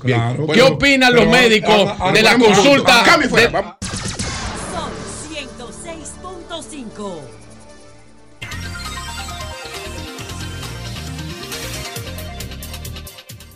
Bien, señores, tal y como anunciamos, el canciller don Roberto Álvarez está con nosotros para hablar sobre los temas de la política exterior eh, nuestra, la política exterior dominicana. Así que, canciller, gracias, gracias por estar por aquí. Ah, muchas gracias, gracias a ustedes, un placer. Eh, lamento no haber venido antes por motivos de fuerza mayor, pero he tenido varios amigos aquí que me han estado invitando desde hace tiempo. Un placer. Eh. Bueno, Canciller, quisiera empezar con lo que está planteando Kenia, que hubo un compromiso eh, económico. Eh, Estados Unidos, por ejemplo, iba a poner 100 millones de, dólares, Canadá, etcétera, pero ellos plantean que aún no han recibido los aportes económicos iniciales para eh, ejecutar la resolución del Consejo de Seguridad de las Naciones Unidas. Eh, ¿Usted qué, informaciones tiene sobre eso? Eh, ningún adicional más de lo que ha salido en la prensa hasta ahora, de que efectivamente Estados Unidos todavía no ha iniciado el desembolso de los 100 millones de dólares, pues fue Estados Unidos quien se comprometió con ello. tengo entendido que Canadá también ha hecho una oferta similar pero de nuevo también eh, no han entregado la plata. Canciller, ¿con qué recursos contamos luego de agotar ciertas iniciativas diplomáticas para resolver el tema con Haití? Ante lo sucedido esta semana, usted explicó muy bien la cronología de los hechos, eh, emitió un comunicado y está el tema de que ellos nos acusan de provocar también, de invadir territorio de Haití y el doble discurso, que primero el canciller le dice a usted, es inaceptable lo de las manifestaciones de los haitianos en terreno dominicano, y luego salen con esa acusación. ¿Qué, ¿Cómo podemos resolver eso? Ya ha agotado lo de la ONU, lo de la OEA y, todo lo que se ha hecho hasta el momento. Bueno, vamos a reparar, perdón, a separar los temas para hablar de recursos. En cuanto a la fuerza de apoyo, a la Policía Nacional Haitiana, pues ese recurso es a través de Naciones Unidas. Y en eso, como, estamos, como fue la pregunta previa, la cuestión eh, ya, eh, la fuerza está siendo armada, de hecho, digo, creada, eh, integrada por diversos países, entre ellos países de CARICOM. Por ejemplo, Jamaica va a enviar 200 efectivos, 180 del ejército y 20 de la policía y así sucesivamente varios otros países de CARICOM, como Bahamas, eh, Antigua y Barbuda, y se están buscando otros eh, para llevarlos a mil, los de CARICOM. Eh, también hay otros países más allá, en América del Sur hay varios, y se piensa que también de Asia podrán venir otros, y países africanos adicionales, tal vez como Senegal, que sería un país importantísimo porque es francófono. Eh, que es lo que no es Kenia, obviamente. Entonces, recursos a nosotros, aparte de la diplomacia, que es obviamente el, elemento esencial para nosotros, pues está también eh, la mediación internacional y en eso estamos en cuanto al canal específicamente, esperando el informe del secretario general de la OEA, eh, ya que no solo vinieron acá, sino efectivamente después los técnicos, la misión eh, viajó a Haití hace ya como una semana más o menos. Hay varios eh, recursos, eh, María Elena. Nosotros no estamos huérfanos en el mundo. Además existe la presión internacional a través de no solo países, sino personalidades. Les puedo decir que a pesar de lo que mucha gente cree, de que hoy en día eh, seguimos siendo como los victimarios de Haití, eso ha cambiado mucho. Hay muchísimos países, primordialmente latinoamericanos, que nos ven ya en otra luz y entienden mucho mejor el problema. También CARICOM. Si no fuese así, no hubiesen estado viniendo los presidentes. Ayer yo estaba recibiendo durante dos días a la canciller de Jamaica. Y obviamente esto ha sido un tema importante para discutir y explicar la posición dominicana. Va a venir el primer ministro de Jamaica también. Así que nosotros tenemos eh, muchos recursos a nuestra disposición y se entiende bien lo que está ocurriendo en Haití de que hay un, gobierno que está con una precariedad de legitimidad muy, muy grande eh, y que hay que tratar de ampliar la base de, los sectores sociales que apoyan a ese al gobierno de Henry en este momento. Pero no quiero seguir porque no voy a extender Bien. Bueno, Roberto Álvarez, canciller dominicano. Como nunca habíamos tenido la oportunidad de hablar con usted, se han acumulado algunas preguntas. Entonces, yo quería hacerlas en bloque y ya, y no pregunto más. Ah, lo primero es, antes de usted ser canciller, eh, ¿cuál era su ocupación? Porque yo, yo tengo casi 20 años en los medios de comunicación y nunca lo había entrevistado. Fue embajador en la OEA. Sí, pero que, o sea, ¿cuál, era su, trabajo, eh, su trayectoria? Segundo, dice Alfredo Pacheco que ya lo han invitado seis veces al Congreso, a la, a la Cámara de Diputados, y que si usted no va, la Cámara va a tomar medidas que las tiene para obligarlo a, participar. Sí. Y tercero, ¿qué usted opina sobre la, las hostilidades de Israel en Gaza después de la provocación de Hamas de octubre ah, y la situación con Haití? ¿Usted considera que la República Dominicana tiene una política de Estado hacia Haití? Y si es así, ¿dónde los ciudadanos pueden consultar? ¿Dónde está esa política de Estado que uno la pueda ver y, conocer sus fundamentos? Bien, bueno, pues entonces ahí están estas, estas preguntas, canciller. Adelante. Muy bien, muchas gracias. Eh, antes de ser canciller, bueno, ¿Por qué no te mando yo mi currículum vitae para que tú... No, yo es para mí, porque yo lo puedo buscar. Es para la audiencia. Yo pensé... Esta es la página. No, no, no, no. Pensé que era para tú conocer un no, poco No, no, era, es por la audiencia. Porque, sí, sí, Mira, no es lo más agradable ponerse a hablar de uno, pero te voy a dar ciertas pinceladas de, de mi vida. Eh, yo estudié Derecho aquí en la UAS. Después hice una maestría en Relaciones Internacionales en la Escuela Johns Hopkins, la Escuela de Estudios Avanzados Internacionales de Johns Hopkins. Después hice una maestría en Derecho en Georgetown. Eh, comencé eh, el doctorado en Johns Hopkins, eh, terminé todo excepto la tesis, que todavía está pendiente. eso a grandes rasgos. ¿Se puede conocer el título de la tesis? Va a ser sobre política exterior de República Dominicana. Oh, y a don Roberto, eh, a don Roberto me lo presentó en Washington el doctor Leonel Fernández no era presidente de la República. no era presidente de la República, el doctor Leonel Fernández. lo presentó el doctor Fernández. ¿En, qué año es eso? ¿Pero no, en qué año es eso? No era presidente de la República. ¿Pero es actual o antes del 96? no, no, los 90 y algo. Yo no había nacido. No era presidente de la República, estamos hablando de 94, 95. Okay, okay, Somos una familia, y, me lo, y me lo presentó como uno de los dominicanos más brillantes. Y, eh, tuvimos el honor de, eh, en esa oportunidad de compartir un almuerzo con, con, don Roberto. Estamos hablando 95, ah, por ahí, eh, algo así, en Washington. ¿Todavía usted era de, de, la vanguardia? No, no, no, yo no era de la vanguardia, yo era amigo del presidente. Yo, me, ya, ya, don Julio se había, ya don Julio, se había ido forzosamente. Don Julio se había ido forzosamente. Vámonos con la otra pregunta. Nobleza, escúcheme, nobleza obliga. Sí. Yo yo lo conocí, o sea, no puedo, no puedo dejar pasar la oportunidad para decir que yo lo conocí siendo un niño, me lo presentó mi papá, Y mi papá siempre me decía. ¿Y don Roberto también No, le quiero, no le quiero decir viejo, pero yo lo conocí siendo un niño. Y mi papá y don Roberto, de ahí la, la, afectividad y la relación familiar de mi familia y don Roberto. Papá siempre consideraba a don Roberto como el joven del servicio exterior y del mundo diplomático más destacado y más joven desde su época de canciller. Así es. Bueno, muchas gracias, muchas gracias. Mira, eh, te voy a dar, eh, José, o al público, la audiencia eh, yo vengo de una familia de clase media. Eh, mi padre fue el primero en graduarse de una carrera universitaria como abogado.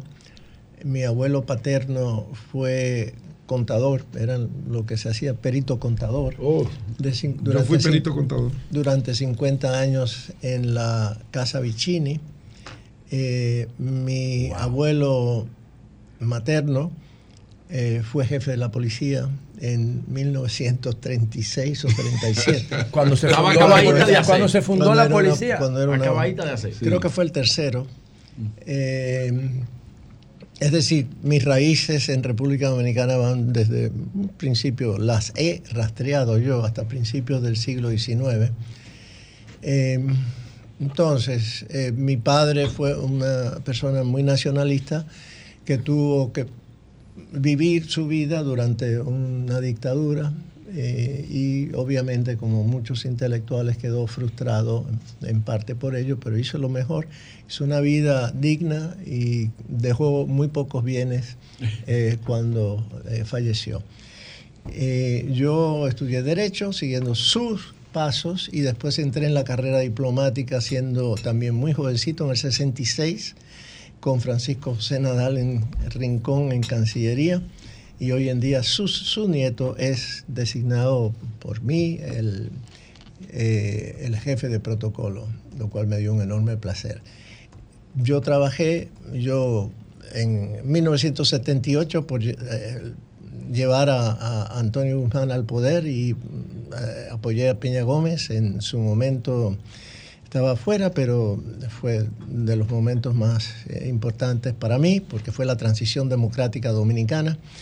Posteriormente, en el 94, 93-94, fui de los fundadores de Participación Ciudadana y eh, a raíz de eso quedé vinculado a la institución hasta que llegué a ser su coordinador en el 2012. 2012 y logré celebrar los 20 años de fundación de Participación Dominicana como coordinador en 2013. Eh, de ahí me vinculé, vi al, candidato Luis Abinader como con potencial en su momento, en el 2013-14. En el 14 dejé participación ciudadana para poder colaborar con el entonces candidato Luis Abinader, hasta que salió electo presidente. Bueno, pues. Y así me yo. interesante. bueno, me, preguntó y. No, no, no, pero, es importante. Claro, no, pero es importante, es importante. Y, me entusiasmé. No, no, no, no, no, muy bien. Gracias por, a la gente le gusta conocer Hay otra pregunta, Israel. No, no, no. no, no él la tiene anotada. Vamos con, él la tiene anotada. Antes, antes de ser canciller, digo, antes, eso era la Cámara. Mira, las mi despacho recibe solicitudes. Yo no hago las citas posible, hacer las citas directamente para eh, ir a, donde me inviten. Eh, las primeras tres fueron invitaciones para ir a la Cámara, no en la Cámara de Diputados, a una comisión, la Comisión de, Delimitación Fronteriza y la Cámara y la Comisión de Fuerzas Armadas. Primero me invitaron el 5 de octubre, en la cual ya venía el presidente de Surinam al país. Pero así, así me dijeron, el 5 de octubre. Bueno, está el presidente de Surinam al país, yo, tengo que estar al lado del presidente, lamento. Después mandan otra reunión para el 12 de octubre, que es el día que yo presento en la OEA, en el Consejo Permanente, no la sesión extraordinaria sobre Haití. Bueno, esa es la segunda, son cinco, no seis, pero bueno. La tercera, eh, eh, a ver, fue para el 7 de noviembre, eh, en la cual ya en esa fecha también tenía el tema de Haití ya candente y ese día absolutamente, yo lo lamento, pero ¿De lo que está... de octubre? Dijo noviembre. 7, de noviembre. Ahora comienzan ellos desde el 24 al, para el 7. Bueno, yo digo, sí, muy bien, pero cuando llega la fecha, la situación en Haití estaba tan candente que yo salir al Congreso en ese momento, cuando yo estaba en contacto con el general Onofre continuamente, con el presidente, tú no puedes ir a la Cámara en un momento dado con ese tipo de situación que está ocurriendo porque y esas explicaciones se le daban el momento culmine de yo hablando con el ministro de Relaciones Exteriores de, de Haití continuamente para evitar un conflicto. Bueno, y así es lo mismo hasta esta última, que de nuevo este jueves pasado ocurre lo que ocurre. Y ya estaba planteada esa reunión y yo la noche anterior tuve que llamar a, Alfredo, no me quiso tomar la llamada. Alfredo Pacheco, no le usted lo llamó para explicarle, atención. Lo llamé Alfredo Pacheco no le tomó la llamada. Múltiples, tuve, tuve que llamar a su esposa Llamó a su esposa Digna. llamé a Digna y le dije, Digna, por favor, Eh, Pacheco, ya chancealo. Eh, Pacheco, dale un chance. Oh, pues acá, llamó hasta Digna Reynoso para, para que entendiera la situación. Miren cómo anda la comunicación del gobierno. Y al día siguiente. no lo politice. Y yo soy amigo. Y yo soy amigo. Y yo soy amigo del presidente de la Cámara. Pero es la realidad. Todos somos amigos. Está explicando con mucha razón.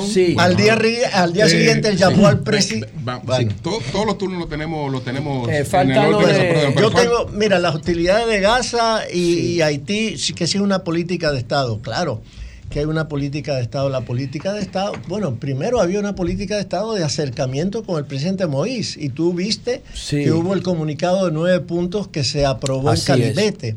Y, y esos eran nueve puntos bastante detallados sobre los cuales se iban a trabajar.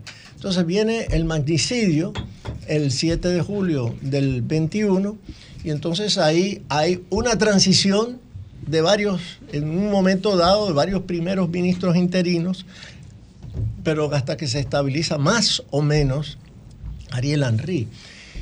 Pero es que es un gobierno muy frágil y eso lo sabemos todos. Y cuando tú no tienes un interlocutor válido del otro lado, es muy difícil tú establecer una política de largo plazo. ¿Cómo vamos hoy en día? Nos gustaría reunirnos con Henry para poder entonces llevar, revisar los nueve puntos, ver que, dónde son los más urgentes y, eso. Pero ahora mismo él está en formación, de, ampliando la base de su gobierno, porque la comunidad internacional está ya creyendo de que él realmente no quiere soltar el poder. Hay varios sectores que así oh. piensan. Oh. Entonces, eh, es muy difícil de nuevo, salvo en el área internacional, como en Naciones Unidas, todas las resoluciones, las cuatro resoluciones que se han aprobado, nosotros hemos sido partícipes de cada paso en, su adopción. Así que sí hay una política, pero una en relación de la relación bilateral en este momento está no, tenemos comunicación, pero no se puede dar un lanzamiento. Yo no puedo ir a Haití. No, imposible. ¿Cómo voy a ir a Haití ahora? ¿Y cómo puedes tú tener una relación? Los funcionarios no pueden visitar eh, al país. Eh, señores, estamos conversando con el canciller Roberto, don, Roberto Álvarez, el canciller dominicano.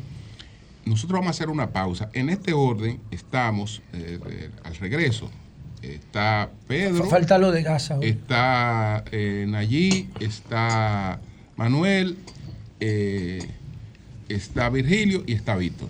Entonces, bueno, dice, usted le, precisó algo sobre Gaza. de Gaza. ¿Cuál es la posición de República Dominicana frente a, los, a las hostilidades en Gaza?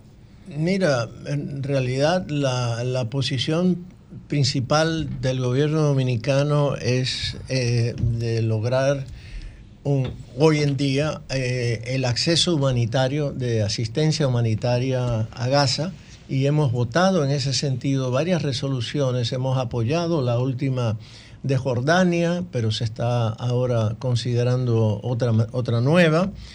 Eh, nosotros lo que queremos es que exista un cese al fuego lo más pronto posible.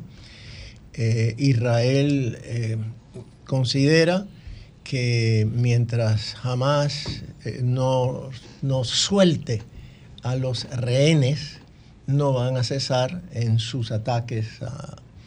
esa, esa parte la puedo entender, es decir, la cuestión, y ojalá que pueda llevarse a una negociación. Esa es la posición dominicana, de que debería haber una negociación para la liberación de los rehenes y también después para eh, encontrar algún tipo de solución, pero la solución sabemos todos que es la creación de un Estado palestino, que es algo que nosotros... Que Esa es la posición del gobierno dominicano. República Dominicana, así eso ha sido invariable.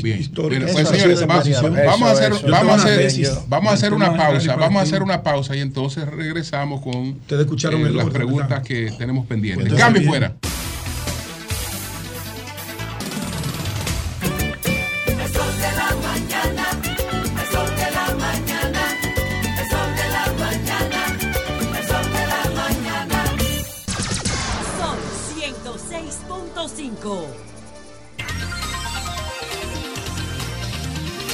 Bueno, señores, continuamos con el canciller don Roberto Álvarez, pero confirmar, porque nos hemos comunicado con distintas fuentes ahí en el hospital de las Fuerzas Armadas, el caso al que se refirió allí es de cólera. Confirmado. Bueno. Confirmado que es un caso de cólera. Entonces, eh, de Salud. continuamos conversando con el canciller don Roberto Álvarez. Pedro, adelante. Don Roberto, bienvenido al Sol de la Mañana. Un placer tenerlo acá.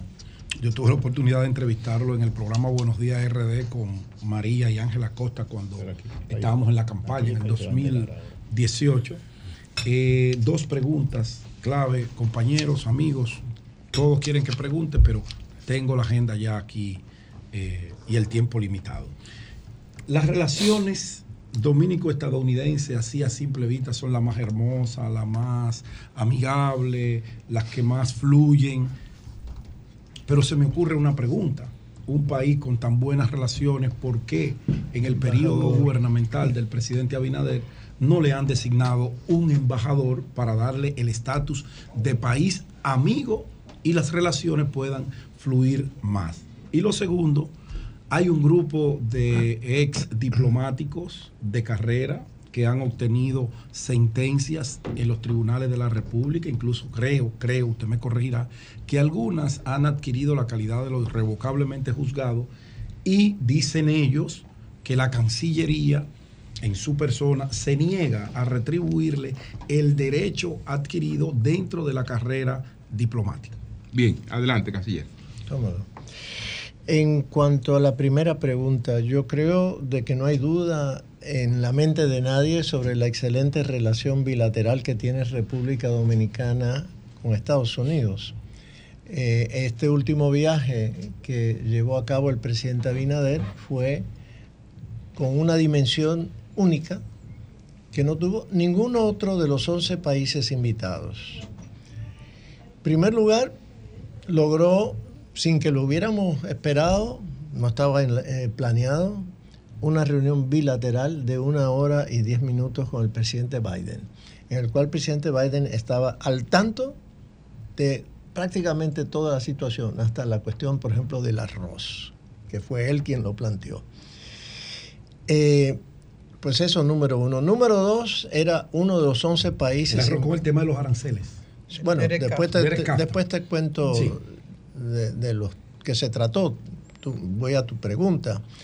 Eh, segundo, fue uno de los 11 países invitados a la PEP, que es la Alianza eh, de las Américas para la Prosperidad Económica.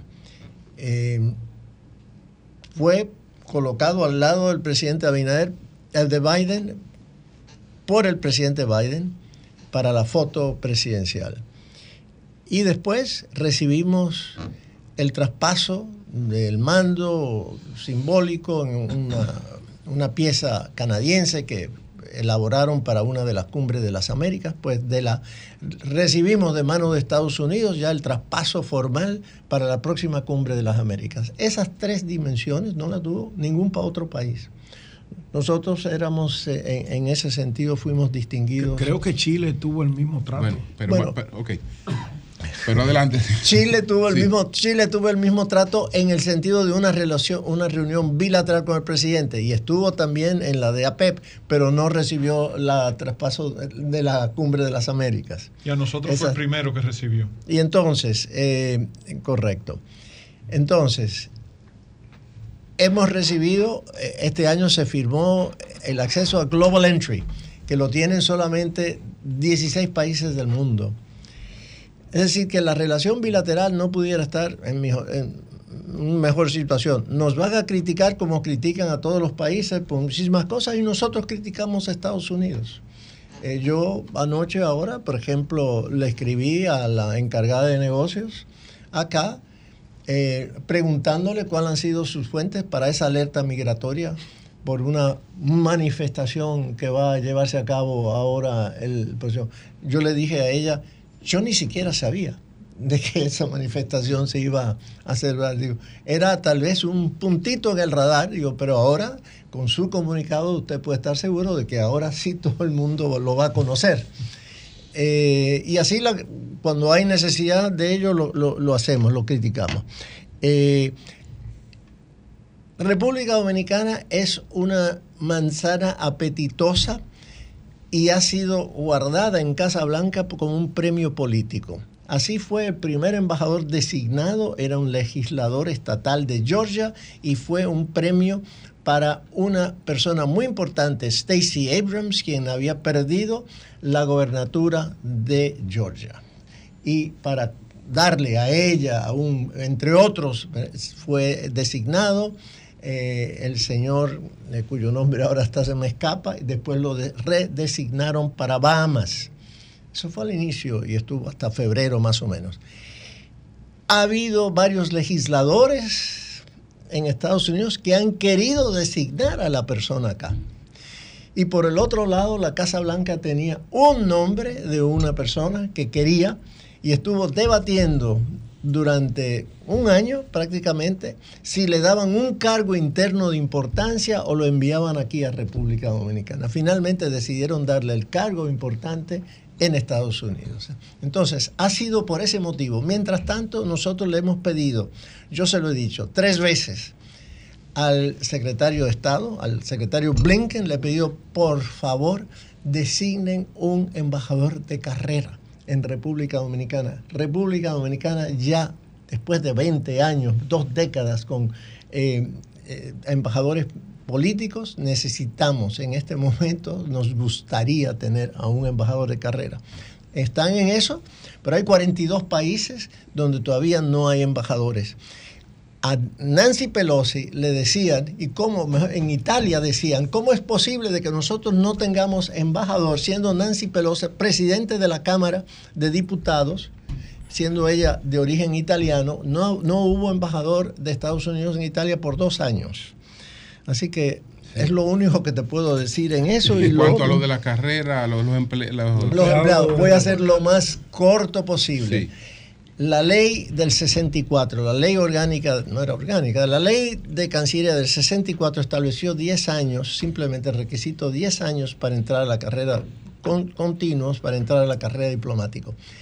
Lo que la gente no entiende es que esa ley fue modificada posteriormente por la ley de función pública, por varias leyes administrativas que la modificaron. Entonces crearon carrera administrativa y carrera y dieron un plazo para las personas que habían cumplido los 10 años para hacer la solicitud formal para entrar. Aquellos que lo hicieron lograron entrar. Los que no lo hicieron, no lo lograron. No entraban directo. No. Había que hacer el proceso. Había que hacer un proceso. Pero digo que después de que entró la función pública, la ley de función pública, se le dio un plazo para que hicieran esa solicitud. Y ese plazo perimió. Entonces, ha habido sentencias del Tribunal Superior Administrativo en ese sentido, mirando exclusivamente la cuestión de los 10 años son sentencias completamente erradas. Nosotros hemos, a una de ellas, simbólica de todas las demás, hemos presentado un recurso de revisión al Tribunal Constitucional de una sentencia de casación. Estamos en espera, mientras tanto no podemos cumplir ni una ni dos, porque ninguna de ellas tiene realmente, son en, el, en su nivel, han adquirido cierta, han sido adquirido cierta nivel de, autoridad, pero no la plena autoridad de cosas juzgadas. Todavía. Gracias, Casillo. Bien. Sí. Eh, bueno, hay que esperar ese resultado, pero una nueva legislación no le quita derechos adquiridos eh, a un grupo de servidores públicos, no importa la, institución del Estado que haya sido. Eso es bastante Porque se aplicaría retroactividad. Claro, claro, eso es bastante complicado, pero eso lo va a resolver el Tribunal, Constitucional. Eh, doctor Roberto Álvarez, eh, nuestra pregunta es la siguiente. Desde la pasada gestión gubernamental del presidente Danilo Medina, se empezó a construir la verja perimetral o muro fronterizo, como se le quiera llamar. En esa ocasión creo que fue por la zona de Elias Piña, Carrizal, se llegaron a construir eh, unos cuantos kilómetros de esta verja. Y desde el principio se ha pensado dejar un espacio a uno y otro lado de esta verja para facilitar el patrullaje militar, para facilitar que los eh, militares dominicanos puedan ir de uno y del otro lado de esta verja o de este muro fronterizo para garantizar, ¿verdad?, eh, que no puedan entrar eh, personas sin la debida autorización eh, a territorio dominicano, ni el contrabando, ni el narcotráfico, ni todos esos males que acechan a cualquier país en una zona fronteriza. En esta semana, esos militares estaban realizando su trabajo de vigilancia eh, de uno y otro lado de la frontera y se produjo un problema con nacionales haitianos que empezaron a decir que los militares dominicanos estaban pasando a territorio haitiano. Estaban pasando a territorio haitiano y hay, hay unas imágenes también donde se puede ver eh, a unos haitianos con un pico tratando de, quitar eh, la señal que marca el borne, por decirlo de alguna manera, que marca el límite fronterizo de, de la República Dominicana, la pirámide que marca el límite fronterizo entre los dos países, que no es la verja lo que lo marca en este momento realmente. Entonces, un comunicado de las autoridades eh, haitianas eh, prácticamente diciendo que sí, como que los militares dominicanos habían estado en territorio haitiano. ¿Qué va a hacer el país? ¿Qué va a hacer la República Dominicana? ¿Qué va a hacer el Ministerio de Relaciones Exteriores para que este tipo de cosas no se sigan repitiendo? Pues continuar el diálogo con las autoridades haitianas, aunque sea un diálogo difícil, pero no hay de otra en este momento y, esperar de que Estados Unidos desembolse este primer envío de 100 millones de dólares lo más rápido posible para que lleguen las fuerzas kenianas allá y las otras, eh, porque no vemos hasta que eso ocurra. ¿No hay un interlocutor válido de aquel lado? Bueno, sí, nosotros podemos hablar con, hablar con el primer ministro Henry, yo hablo continuamente, lo estaba diciendo, con el ministro de Relaciones Exteriores, eh, Jean-Victor Geneus, pero no es eso, es la falta de control que todos sabemos que tienen sobre el territorio haitiano. Cuando tú tienes un 70% de las pandillas que controlan Puerto Príncipe, ¿qué capacidad de acción tiene ese gobierno? Eh, el número de policías que tienen es un número que ha ido, la mayoría se han estado yendo al exterior. Eh, con esta, este parol que emitió Estados Unidos hace un tiempo atrás, eh, la oficina de pasaportes de Puerto Príncipe ha estado repleta de personas. Es más, le doy un dato. Eh, había vuelos directos, comenzaron vuelos directos desde Puerto Príncipe a Managua en agosto. Haitianos tampoco necesitan visa para ir a Nicaragua. Entre, eran un vuelo a la semana eh, eh, al principio. Llegaron hace como un mes, mes y medio, a hacer 15 vuelos diarios desde Puerto Príncipe a Managua en un plazo como de tres meses fueron 45 mil personas, 45 mil haitianos a través de ese, eh, ese punto. ¿Y por qué para allá? No, no, no, no, no, está bien. Escúchame, escúchame, escúchame, que, no, no, tenemos tiempo para muchos detalles. Señor, adelante. Para concluir la, la, pregunta. Señor canciller, sí. agradecerle. No, pero para que concluya, sí, con la pregunta. Sí. Eh, la cuestión es eh, que la no solo es el patrullaje el motivo de la construcción del muro eh, en, ese punto. Es imposible colocarlo sobre el punto fronterizo en sí, es imposible porque cambia demasiado ¿no? El su trayectorio y entonces eh, por eso tiene que ser en algún punto también hacia, hacia adentro para poderlo hacerlo lineal.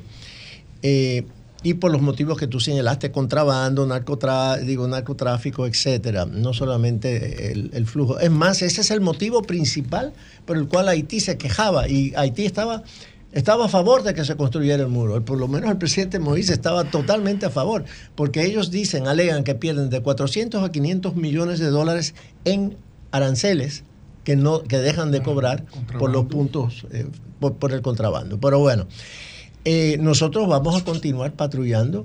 Ahora, en este momento, obviamente, la prudencia dicta de que se espere un momento hasta que hayan bajado las tensiones actuales. ¿no? no queremos provocar de manera alguna, eso es innecesario. Nosotros sabemos, nuestras Fuerzas Armadas son muy respetuosas, saben muy bien dónde está la línea fronteriza dominicana y no han violado en ningún momento el territorio haitiano. No lo vamos a hacer, pero tampoco vamos a permitir que los haitianos lo hagan. Manuel. Señor Canciller, agradecerle que esté aquí con nosotros, es un placer. Mire, ya no voy a volver a preguntarle, quiero hacer tres preguntas rápidamente. ¿Tres? Rápidamente, rápidamente. Esto es YouTube. Y esto es YouTube. Nos vemos el lunes. Julio. aprovechar. Julio, Vacaciones tempranas. Señor Canciller, primero, primero preguntarle, ¿verdad?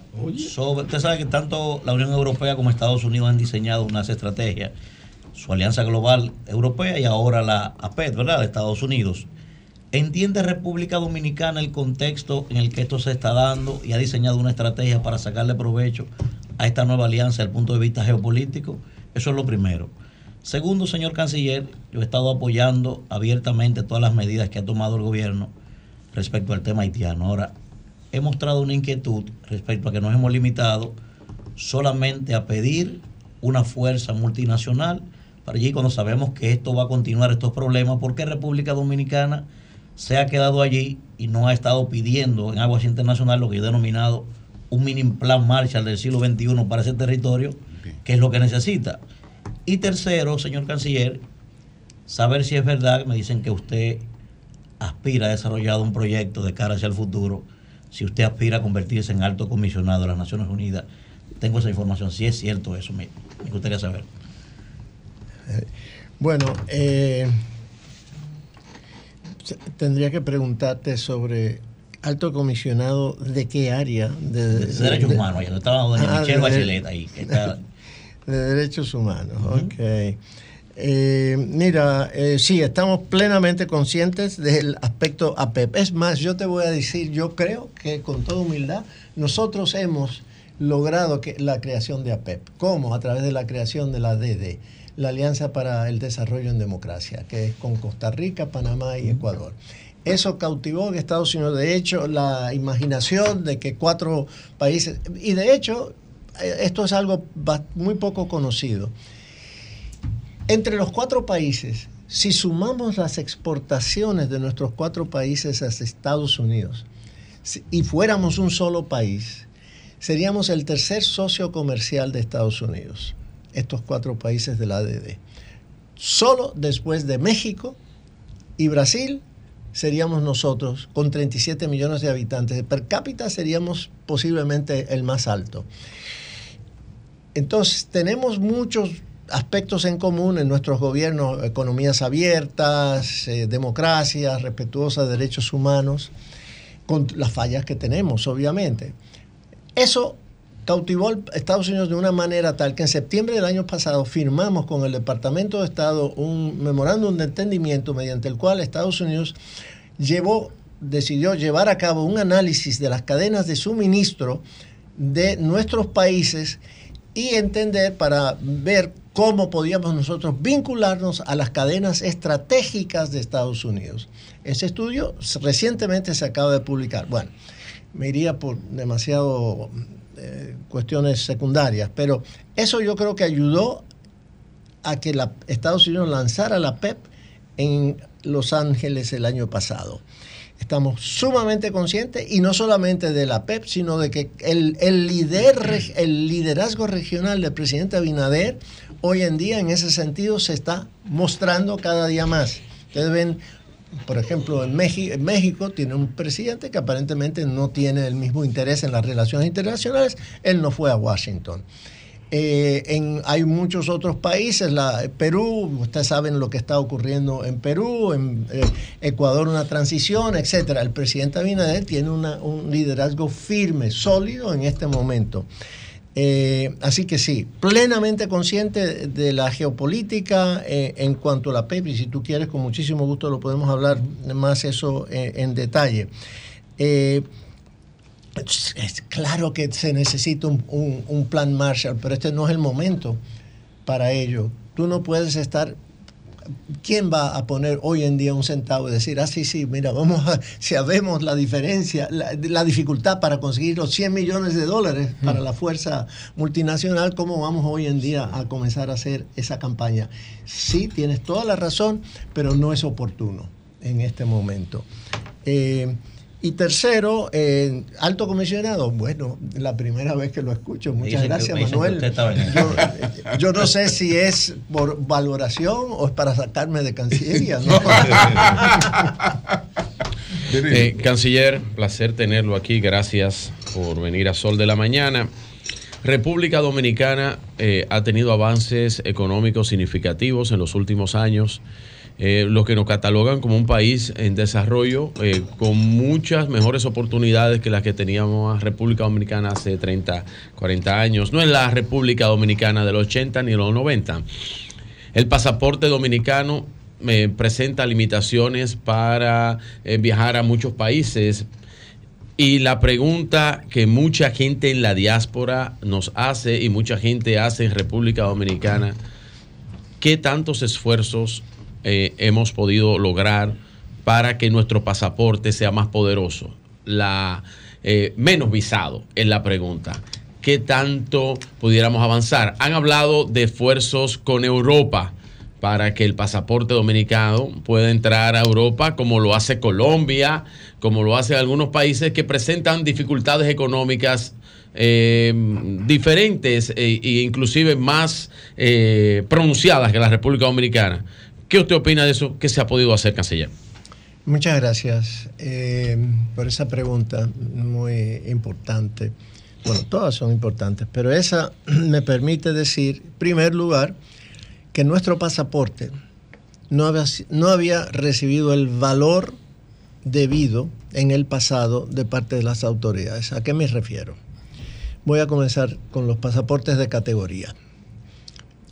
Hay una ley, un decreto, creo que del 83, en la cual le da al Ejecutivo la facultad de, en casos extraordinarios, otorgar un pasaporte de categoría diplomático u oficial a una persona que no está en el listado de ese decreto de quienes tienen derecho a ese pasaporte.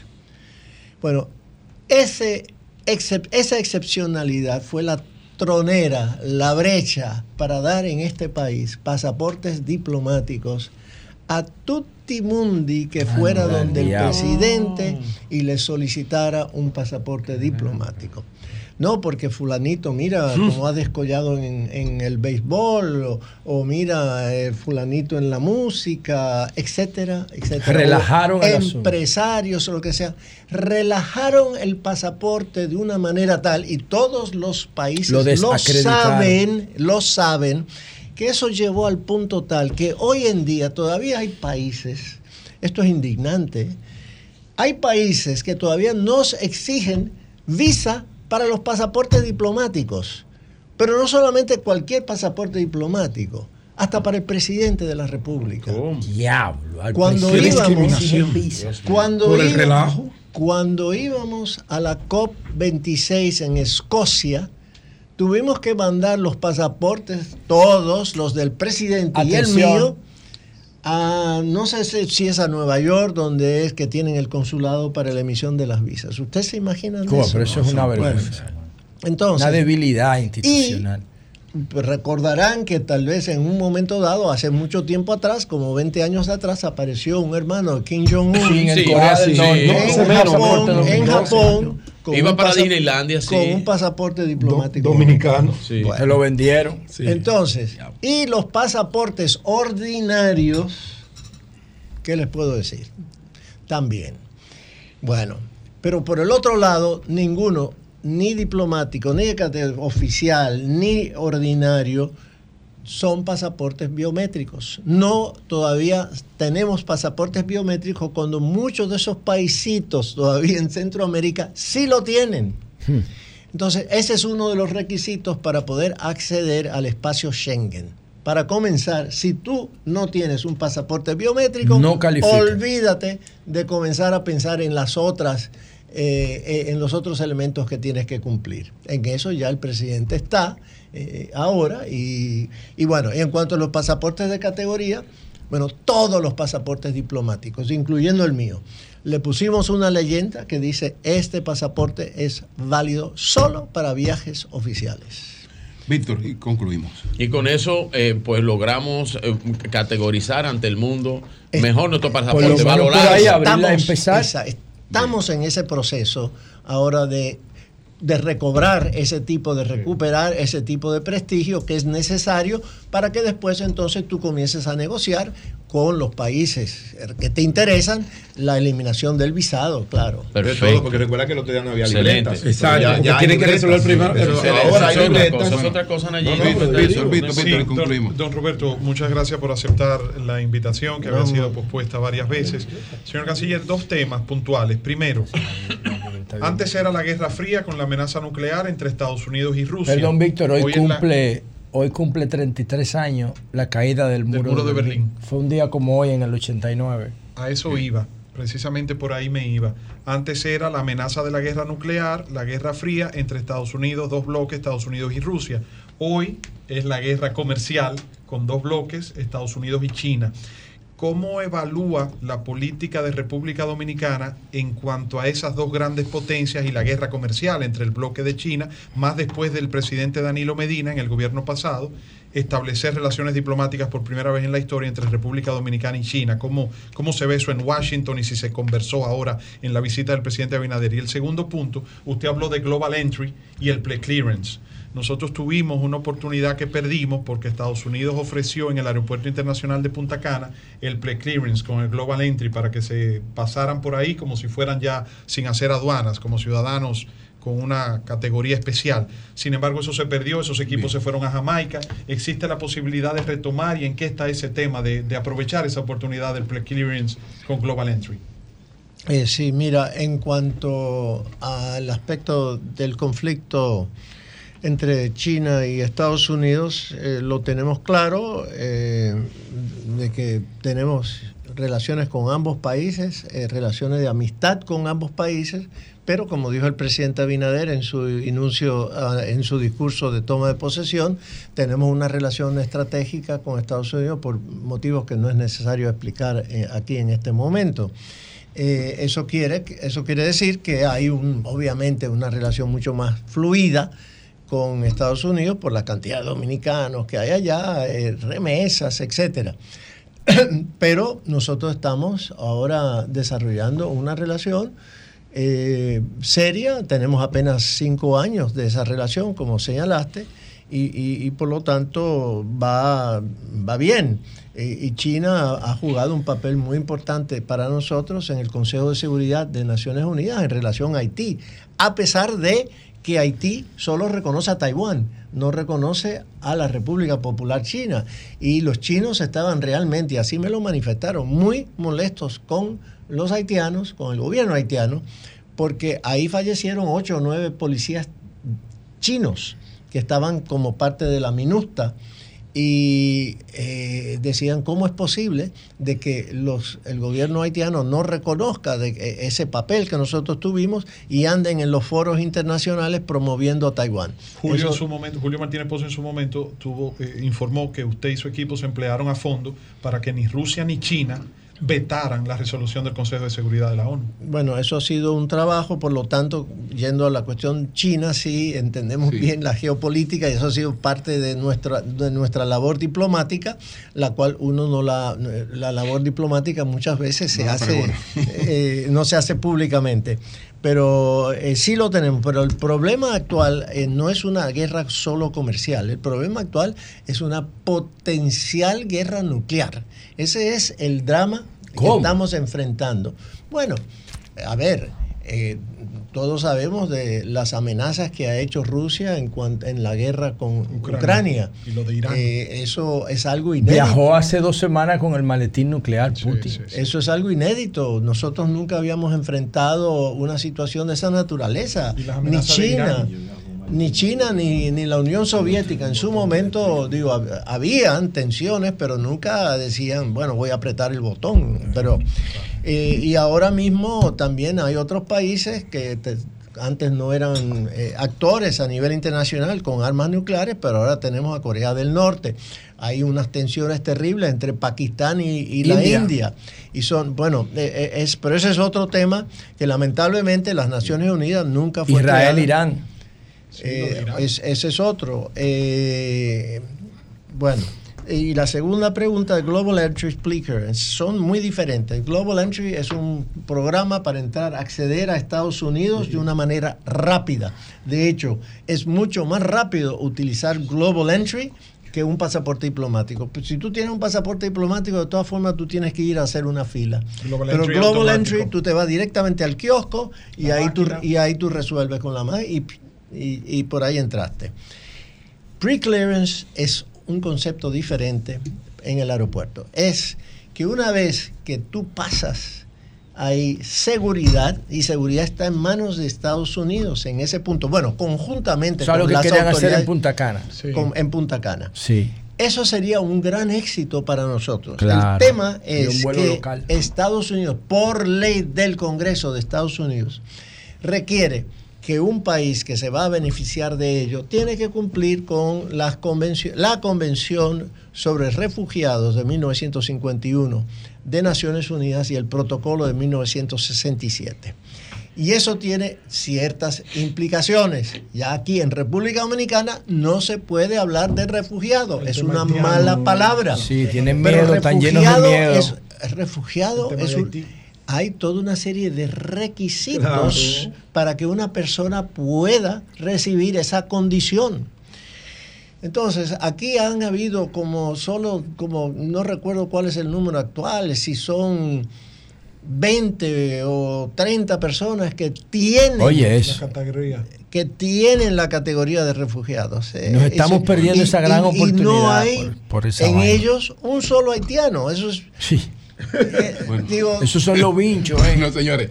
Agradecer, señores, agradecer al ministro de Relaciones Exteriores, don Roberto Álvarez, esta, esta conversación Excelente. Así que muchas gracias, muchas gracias, canciller. Y esperamos que con lo de la cámara pronto se pueda la comunicación mejore ese malentendido y que don, Alfredo, Pacheco, don Alfredo Pacheco, bueno, ya tome el teléfono que lo está llamando el ministro de Relaciones Exteriores, Pacheco. ¿Eh? Vamos a ver. Cambio fuera. Bueno, señores, después de esa excelente conversación con el canciller, continuamos, continuamos aquí con los comentarios. Buenos días, José, adelante. Bueno, gracias, Julio. Más adelante yo creo que deberíamos hacer un resumen de todos los temas porque fue una entrevista histórica la que dio el canciller Roberto Álvarez aquí hace unos minutos. Bueno, señora, a propósito... Muy receptivo y explica muy bien cada tema. Mire, y a propósito de Cancillería de Relaciones Exteriores, miren, hoy es 10 de noviembre y hoy es un día histórico para la humanidad, señores. Y la gente no se imagina cuánto. Y yo he dicho, tengo 10 años diciendo esto ya, que el fin de la Guerra Fría, el inicio de la caída del muro de Berlín, debería darse en las escuelas como una materia para que la gente entienda la sociedad en la que vivimos hoy. Oigan, y quiero ser categórico con esto. No hay forma de comprender la sociedad actual sin entender el impacto social que tiene la caída del muro de Berlín y el fin de la Guerra Fría. No hay forma. Si usted no entiende el impacto de eso, usted no va a entender por qué existe el trabajo remoto. Usted no va a entender por qué existe el protocolo de Kioto para regular el calentamiento, para enfrentar el calentamiento global y el cambio climático usted no va a entender por qué existe el empoderamiento femenino, no va a entender el movimiento Me Too, no va a entender por qué la ola de feminicidios a nivel mundial. Todo eso está vinculado con el tema de la caída del muro de Berlín. No va a entender por qué tú puedes poner una... Porque tú puedes hacer transmisiones en vivo por Instagram o por YouTube o por Twitter. No vas a entender la existencia de estas redes sociales. No vas a entender por qué existe WhatsApp. ¿Por qué existe Instagram? ¿Por qué existe TikTok? Si tú no estudias. No vas a entender la movilidad eléctrica de Tesla. Si tú no entiendes lo que pasó un día como hoy, hace 33 años, el inicio de la caída del muro de Berlín y más importante que eso, el fin de la Guerra Fría. Y esto es tan impresionante lo que yo estoy diciendo, y debería ser no solamente una materia en las escuelas, es que República Dominicana debe tener un observatorio permanente sobre eso. ¿Por qué yo digo esto? Por lo que la dinámica que voy a, proponer ahora. Miren, señores, el nivel de cambio que ha generado la creación de la web, no de la internet, porque hay que diferenciar la web de la internet. La internet existe desde 1968, pero la web existe a partir de 1990 gracias a un físico matemático británico que se llama Tim Berners-Lee, que yo no entiendo cómo a ese tipo no le, no le han dado un premio Nobel, y que creó la web, la www. Y a partir de ahí todo cambió y el cambio más drástico, más poderoso, inclusive más peligroso, es el de la inteligencia artificial, que hoy, perdón, este mes, ChatGPT 4 está cumpliendo su primer año. Y oigan esto, en un año de existencia de ChatGPT, en un año de existencia de inteligencia artificial abierta al público, ya han surgido profesiones en un año que van a desaparecer antes de un año. De hecho, ya hay una que nació y que va a desaparecer antes del primer año. Que si alguien antes de yo terminar mi comentario me dice cuál es, le voy a regalar 100 dólares. 100 dólares, atención, que pueden participar los muchachos técnicos. Atención, Joel, Jova, Danisa. El que me diga la profesión que nació en 2023 y va a morir en 2023, le regalo 100 dólares como un estímulo por preocuparse por las tendencias del pensamiento del siglo XXI, no como un pago ni nada de esa vaina. ¿Por qué? Porque nosotros tenemos que entender. Eh, la cuarta revolución industrial que escribió Klaus Schwab, el coordinador del Foro Económico Mundial, decía que iban a, desaparecer una cantidad determinada de empleos en los próximos 20 años. Él, no, él se quedó cortísimo. No es que va a desaparecer empleo, es que estamos en la antesala de una sociedad totalmente distinta. Señores, yo le estoy diciendo a ustedes que hay profesiones que tienen 500 años y que no habían podido ser sustituidas por otro modelo. Y le estoy diciendo aquí, el 10 de noviembre del 2023, que ya la tecnología es capaz de sustituir, de crear una profesión, un área del conocimiento, es más, una ingeniería estoy dando más pistas, de crear una profesión, un oficio, una ingeniería, una rama de la ingeniería y en un año eliminarla.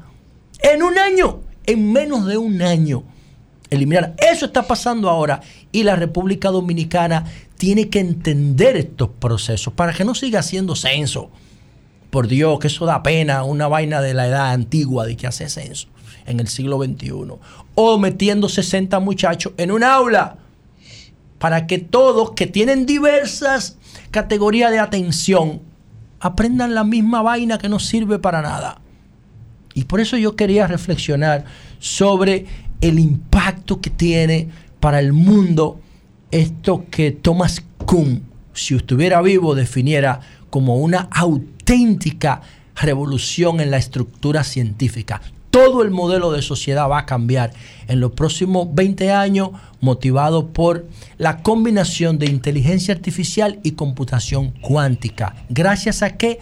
Al empoderamiento mundial que ha generado la web de Tim Berners-Lee, que está cumpliendo 33 años en el día de hoy. Ni Google, ni Facebook, ni Instagram, ni PayPal no pertenece, no pueden aparecer en ningún plan de desarrollo de Estados Unidos. Todas son gringas, ¿eh?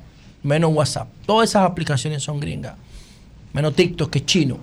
¿Por qué? Porque fueron accidentes históricos que se produjeron gracias a la caída del muro de Berlín. Y como estamos cortos de tiempo, porque tenemos a don Jorge Rolando Bauer en la sala de espera para que nos hable del discutido balón de oro a mes. Sigo, aparte de su tema.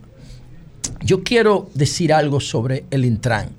Iba a hablar de la tragedia de Fula. Eh, eh, busquen el comentario de Ricardo Nieves en el sol de la tarde de ayer y ya yo no tengo que hablar de eso porque Ricardo Nieves lo dijo todo. Una falta de autoridad del Estado ese desorden del balneario de Fula que provocó la muerte de cinco personas, un desorden de gente cogiéndose espacio público para hacer negocio y el Estado no se entera hasta que ocurre una maldita tragedia con, participación de los síndicos, de los municipios, de las autoridades, toda la mierda ahí. Y que eso venía denunciándose desde hace Una tragedia, esa vaina. Eso no tiene madre, eso es desorden ahí. Pero yo quería referirme brevemente al caso de Hugo Vera. Miren, señores, hay mucha gente que está colocando en, las redes un video que yo hice en mi canal de YouTube hace un año, cuando nombraron a Hugo. Y yo dije cuando nombraron a Hugo, que Hugo no iba a poder hacer ningún cambio, que yo no estaba claro si él sabía en el lío que se estaba metiendo y que él corría el riesgo de salir desacreditado de ahí. Yo lo hice ese video hace un año. Bueno, un año no, porque creo que Hugo todavía no tiene un año lo puede buscar. Pero cuando lo nombraron. Bueno, ahí está el tema. Hugo ayer se dirigió a la sociedad dominicana y se apartó del Intran como una licencia sin disfrute de sueldo. Dice que consultó a presidencia. Y ahí están los cuestionamientos al contrato este de la semaforización inteligente. Miren, yo no sé qué va a hacer el gobierno con relación al Intran, pero yo creo que el gobierno debe hacer lo que debió hacer Hugo en principio. Ayer yo citaba a Antanas Mocus, el mejor alcalde de la humanidad, que duró cuatro años planificando a Bogotá. Y Bogotá es un modelo mundial de, de municipalidad. Un gobierno en sí mismo dentro de Colombia. Increíble eso. Y Antanas Mocus duró cuatro años y no hizo nada, solamente planificar. La planificación es un valor del desarrollo. Y ahora, que yo no sé qué el presidente va a hacer con el tema de la, de la licencia, porque Hugo, Hugo está de licencia, entonces hay una especie de vacío en el Intran. Yo pienso que eso hay que dejarlo así, porque estamos en campaña electoral y aquí viene lo que, el aporte que quiero hacer. Oigan, ningún plan ningún plan que se haga en el Intran que tenga, o perdón, cualquier plan que se haga en el Intran que tenga propósitos serios, honestos, objetivos, reales de enfrentar el infierno del tránsito en República Dominicana puede ser populista. Tiene que ser frontal, tiene que ser cortante, tiene que ser autoridad, no, autoritario, pero sí tiene que estar determinado por una autoridad frontal, tolerancia cero ante el comportamiento vial desquiciado de los dominicanos, que nos tienen como líderes mundiales en, en muerte por accidente de tránsito. Y con un gasto de 2.5% del PIB en la consecuencia de los accidentes. Eso no es un invento.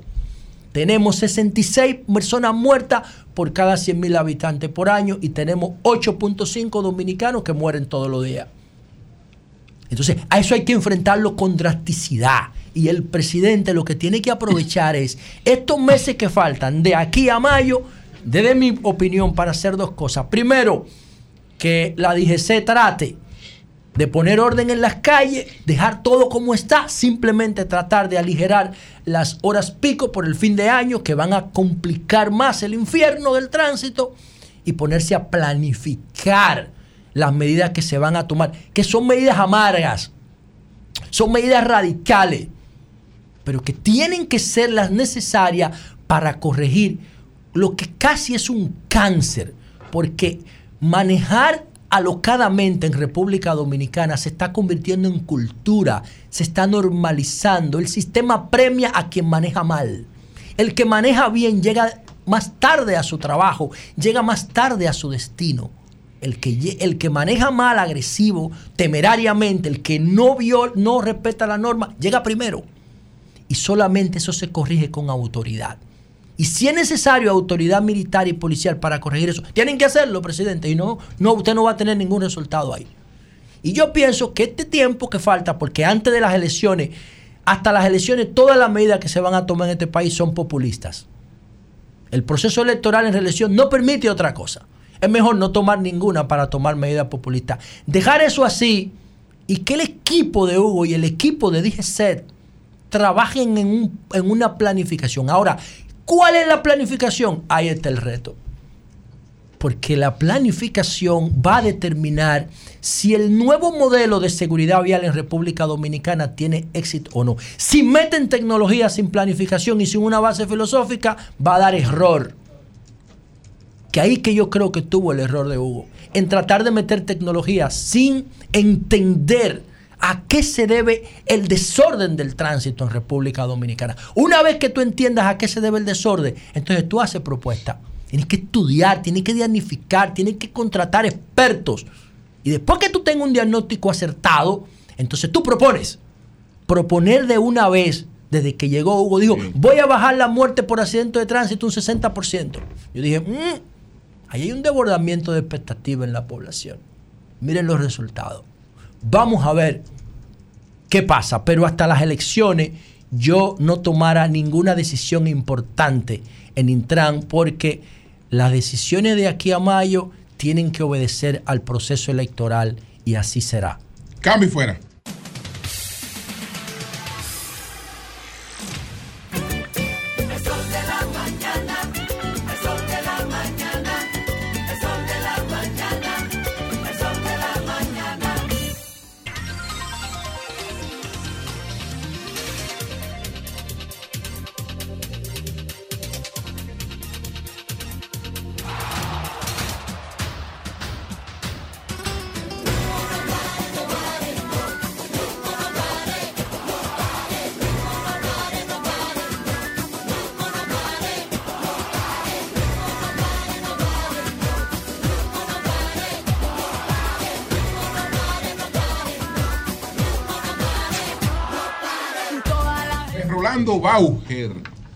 Con nosotros, como todos los viernes. Bauer, ¿cómo estás?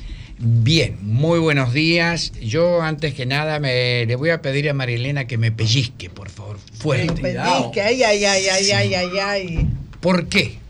Si no lo hace, eh, creo que estoy en otra galaxia. Eh, hablar de fútbol al país a través del sol de la mañana, después de esa magnífica presentación de nuestro canciller, es un privilegio que solo se puede dar en el sol de la mañana. Bueno, la verdad es que fue una cátedra. una maravilloso. Orgulloso. don Roberto Álvarez. De verdad que sí, sin mezquindad alguna. Es un diplomático de los pies a la cabeza. Debería ir Eso más no se puede cuestionar. A socializar a los medios. Sí, pero a Pacheco que le coja la llamada.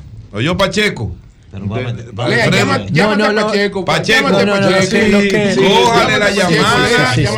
Lo que se evidenció es que era un problema más de comunicación. Incluso él nos dijo a nosotros después de la. Porque un hombre de esa categoría, pero ¿cómo va a ser que no le coja la llamada? A la casa de Pacheco ha llamado a Dina él ha, tenido la humildad de llamar a Dina. Dina, dile a Pacheco que me coja la llamada. Pero un hombre que le coge la llamada, Blinken. Sí. ¿Eh? Entonces, Pacheco, le coge la llamada. Y que él explicó el ¿Eh? porqué de su ausencia en cada momento. No, no, Anthony Blinken le coge la llamada. Está fuerte eso, que Blinken le coja la llamada. y Pacheco no le coja la llamada. Pero ven acá. Al canciller. En Cristo Rey hay como unas ondas extrañas que desvían la llamada. Lo que pasa es que Pacheco es de Cristo Rey y está orgulloso por el parquecito que acaban de ir. No, no, él, va a caminar todos los días, el hombre ahí. No, no, no, Entonces Bauer estaba feliz luego sí, de, que los dominicanos, pluralizo, tengamos funcionarios así. Y ahí entro en un segundo punto.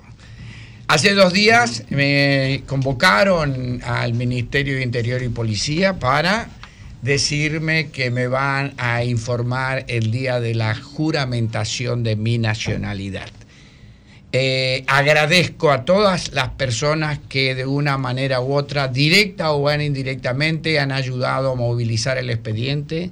Estoy feliz. Qué bueno, qué bueno. Estoy, feliz. Eh, muchas buenas voluntades y lógicamente el personal de Interior y Policía se ha mostrado muy, pero muy bien.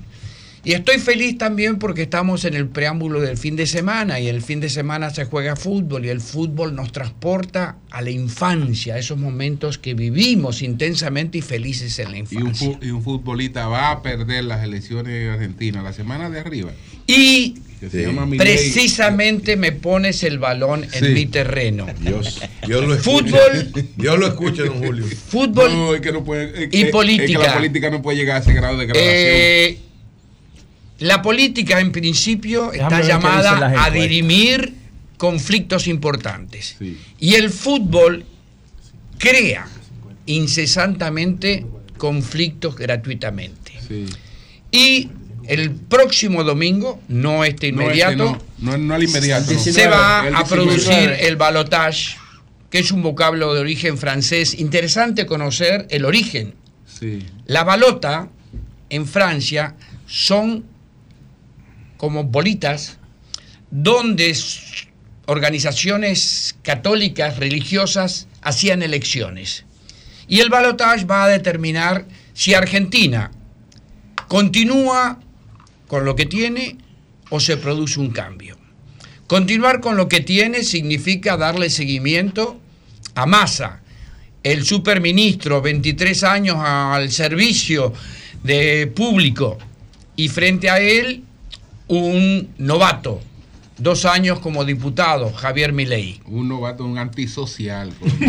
De todas maneras... Es un, es un modelo de Trump ilustrado. No, no, no, pero Trump por lo menos es un hombre de familia, ni siquiera de familia. ni siquiera de familia. es un Trump, ilustrado. Trump es un empresario, un empresario, un empresario Pero ni siquiera de familia. Lo interesante es ver ¿Cómo? Hay que tener cuidado con los cambios. Una persona que no tiene antecedentes políticos. Ah, sí, en dos años. Una persona que hasta hace relativamente poco tiempo era un desconocido. Yo lo sigo hace más de cinco llegó años. En las recientes pasos a obtener la mayoría de los votos. Las pasos son las elecciones obligatorias. ¿Y dónde entra el fútbol? Como él quedó en el balotage que va a dirimir con masa, los números no le daban entonces se alió al partido de la Bullrich, que es el partido de Macri. De, Mauricio y Macri, fue presidente de Boca Junior. Y ahí vienen las, las contradicciones de la política. Boca Junior es el equipo más popular del mundo. Macri es de una casta social de derecha. Que él denuncia la casta. Milei es de ultraderecha y tuvo que recurrir al populismo de uno de derecha para poder tener posibilidades ante masa. Y esto, no soy, no soy político, soy, soy un humilde futbolista, que veo que la sociedad argentina tiene por una parte una decisión histórica. A 40 años de la recuperación de la democracia, 1983, ahora se tiene que elegir entre el continuismo, es más de lo mismo, porque Massa es el superministro del actual gobierno, y la innovación. Los... No, no, pero no le llame innovación a eso, no, hombre. Es, no, Julio, es el mayor fenómeno electoral de América Latina del siglo XXI. Pero, innovación. No, no, Milei, pero oiga esto, oiga esto, perdón. Bueno, Milei es el mayor fenómeno electoral del siglo XXI. Yo busqué un vocablo. Es innovación. Yo busqué un vocablo. Es que innovación se queda por debajo de lo que es Milei. No, no. Milei es una maestro, es que la innovación no necesariamente tiene que ser positiva. Es definitivamente eh, la prensa mundial, y ustedes, ustedes se van a recordar, eh, el lunes próximo el mundo entero va a estar centralizado en este fenómeno. Y los eruditos dicen que si los argentinos supiesen tanto de política como dicen saber de fútbol, sería una potencia mundial. Créanme que ahora más que nunca me alegro de que dentro de poco seré dominicano porque de tener que ir a votar me explotaría la cabeza. Usted va, a cambiar de tema, pero Milei fue jugador de fútbol. Eso Milei empezó a estudiar, dejó el fútbol para estudiar economía eh, definitivamente en contra de sus padres, de ahí viene el conflicto. Claro, claro. Eh, durante seis años jugaba en Chacarita Junior eh, y cuando eh, tuvo que enfatizar o priorizar en los estudios y hay una coincidencia. Tanto Milei como Massa se graduaron de una universidad privada carísima que es la Universidad de Belgrano. Está catalogada como una de las 50 mejores universidades de Argentina y dentro de las 500 del mundo.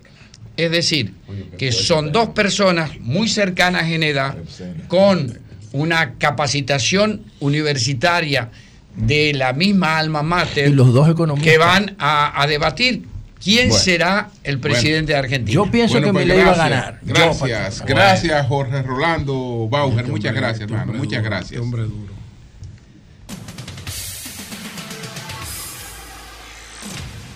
El sol de la mañana, el sol de la mañana. Son las 9.50 minutos. Vamos a escucharlo antes de que él se retire, que va a una cobertura especial eh, para RCC Media. Va a llamar a Lea dentro de un momento desde eh, este anuncio que está programado para las 11 de la mañana. Entonces Pedro estará directo y en vivo desde allá. Adelante, Pedro. Gracias, don Julio. Me llena de mucha satisfacción ver esa alegría que brota de usted ante esta cobertura especial que de verdad es muy especial para el país. Son noticias. Son, noticias, que para el programa siempre son eh, muy importantes, aunque veo personas, María personas sentadas al lado izquierdo de allí que no sé por qué no sonríen, si son personas alegres. Alegres viernes. Mm, sí, sobre todo los viernes. No, sé, no sé, pero algo interesante, importante en el país. Va a pasar. No, breve. Quizá para usted será, será importante, pero no agradable. Pero va a pasar algo importante en el país. Falta una hora y nueve minutos para pero, que no sé. Pero ahorita estaré dando más detalles. Importante en el Entrevistaré desde allá con los actores principales de este magno evento que va a retumbar el eh, panorama eh, político ese, local. tú me puedes contestar una, un, un, un, day mismo, porque ya que ¿Qué tú opinas, ya que tú vas para allá a reportar y todo eso? Sí, eh, También a celebrar, porque eh, Tú sabías que había una comisión nombrada por el PLD, ¿verdad? Hay varias comisiones. Bueno, pero hay una que la nombraron nueva ayer, que es una subcomisión de la subcomisión, ah, como la asistente de la asistente de la Pero se va a Pero para que tú me preguntes, no, para que tú me preguntes. No, pero usted le explicará ahora en la pizarra. yo no quiero explicar nada, yo le estoy preguntando a Pedro.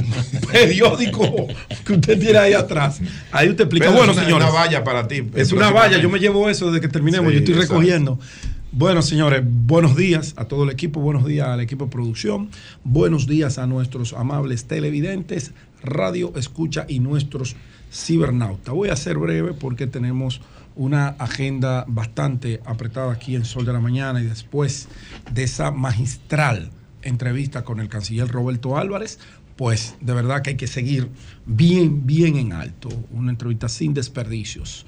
Bueno, Miren, a raíz de los temas fronterizos, del debate que se ha, eh, que se ha suscitado luego de que la semana pasada un grupo eh, de revoltosos haitianos eh, pues trataron de armar disturbios en la frontera dominico-haitiana y que el glorioso ejército de la República Dominicana, gracias a una madurez, a una formación en derechos humanos, a un control de las emociones, de saber eh, eh, qué es lo que están resguardando y contra quién se está resguardando. Hubo un manejo espectacular, hubo un manejo que es digno de resaltar, como lo hizo recientemente el canciller Roberto Álvarez, que felicitó al ejército de la República Dominicana de manera muy especial, a esos hombres y mujeres que están apostados en nuestra frontera, que están sacrificando a sus familias. No se dejaron provocar. Que no se dejaron provocar, actuaron con el, por el librito, con el protocolo bajo el mando del coronel Soto Torman, allá que es quien dirige el CESFRON, y bajo la estrella, bajo, el coronel bajo el mandato Pepitico. súper especial del mayor general Fernández Onofre.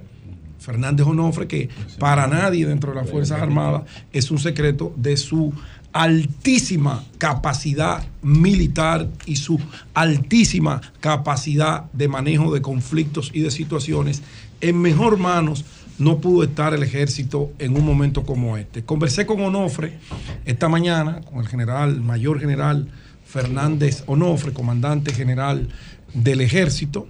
Hablamos eh, mientras yo me trasladaba aquí al sol de la mañana y le preguntaba, siempre me gusta ir a la fuente primaria, para eh, uno poder informar eh, apegado a lo que está ocurriendo realmente en un territorio X, en este caso nuestra frontera. Y me decía, Pedro, todo está en normalidad, todo está bajo control, no hay ninguna novedad, no hay ningún incidente eh, que resaltar. hay un rezago del comercio, es normal porque hay un tema ahí eh, entre los países, Haití tiene una posición, República Dominicana tiene otra. El mayor general Fernández Onofre. Yo le creo. No fue que me lo mandó a decir, no, que yo converso. yo le creo. Converso con él constantemente. Es un oficial y, serio. Sí, es un hombre de una alta honorabilidad, de una carrera limpia.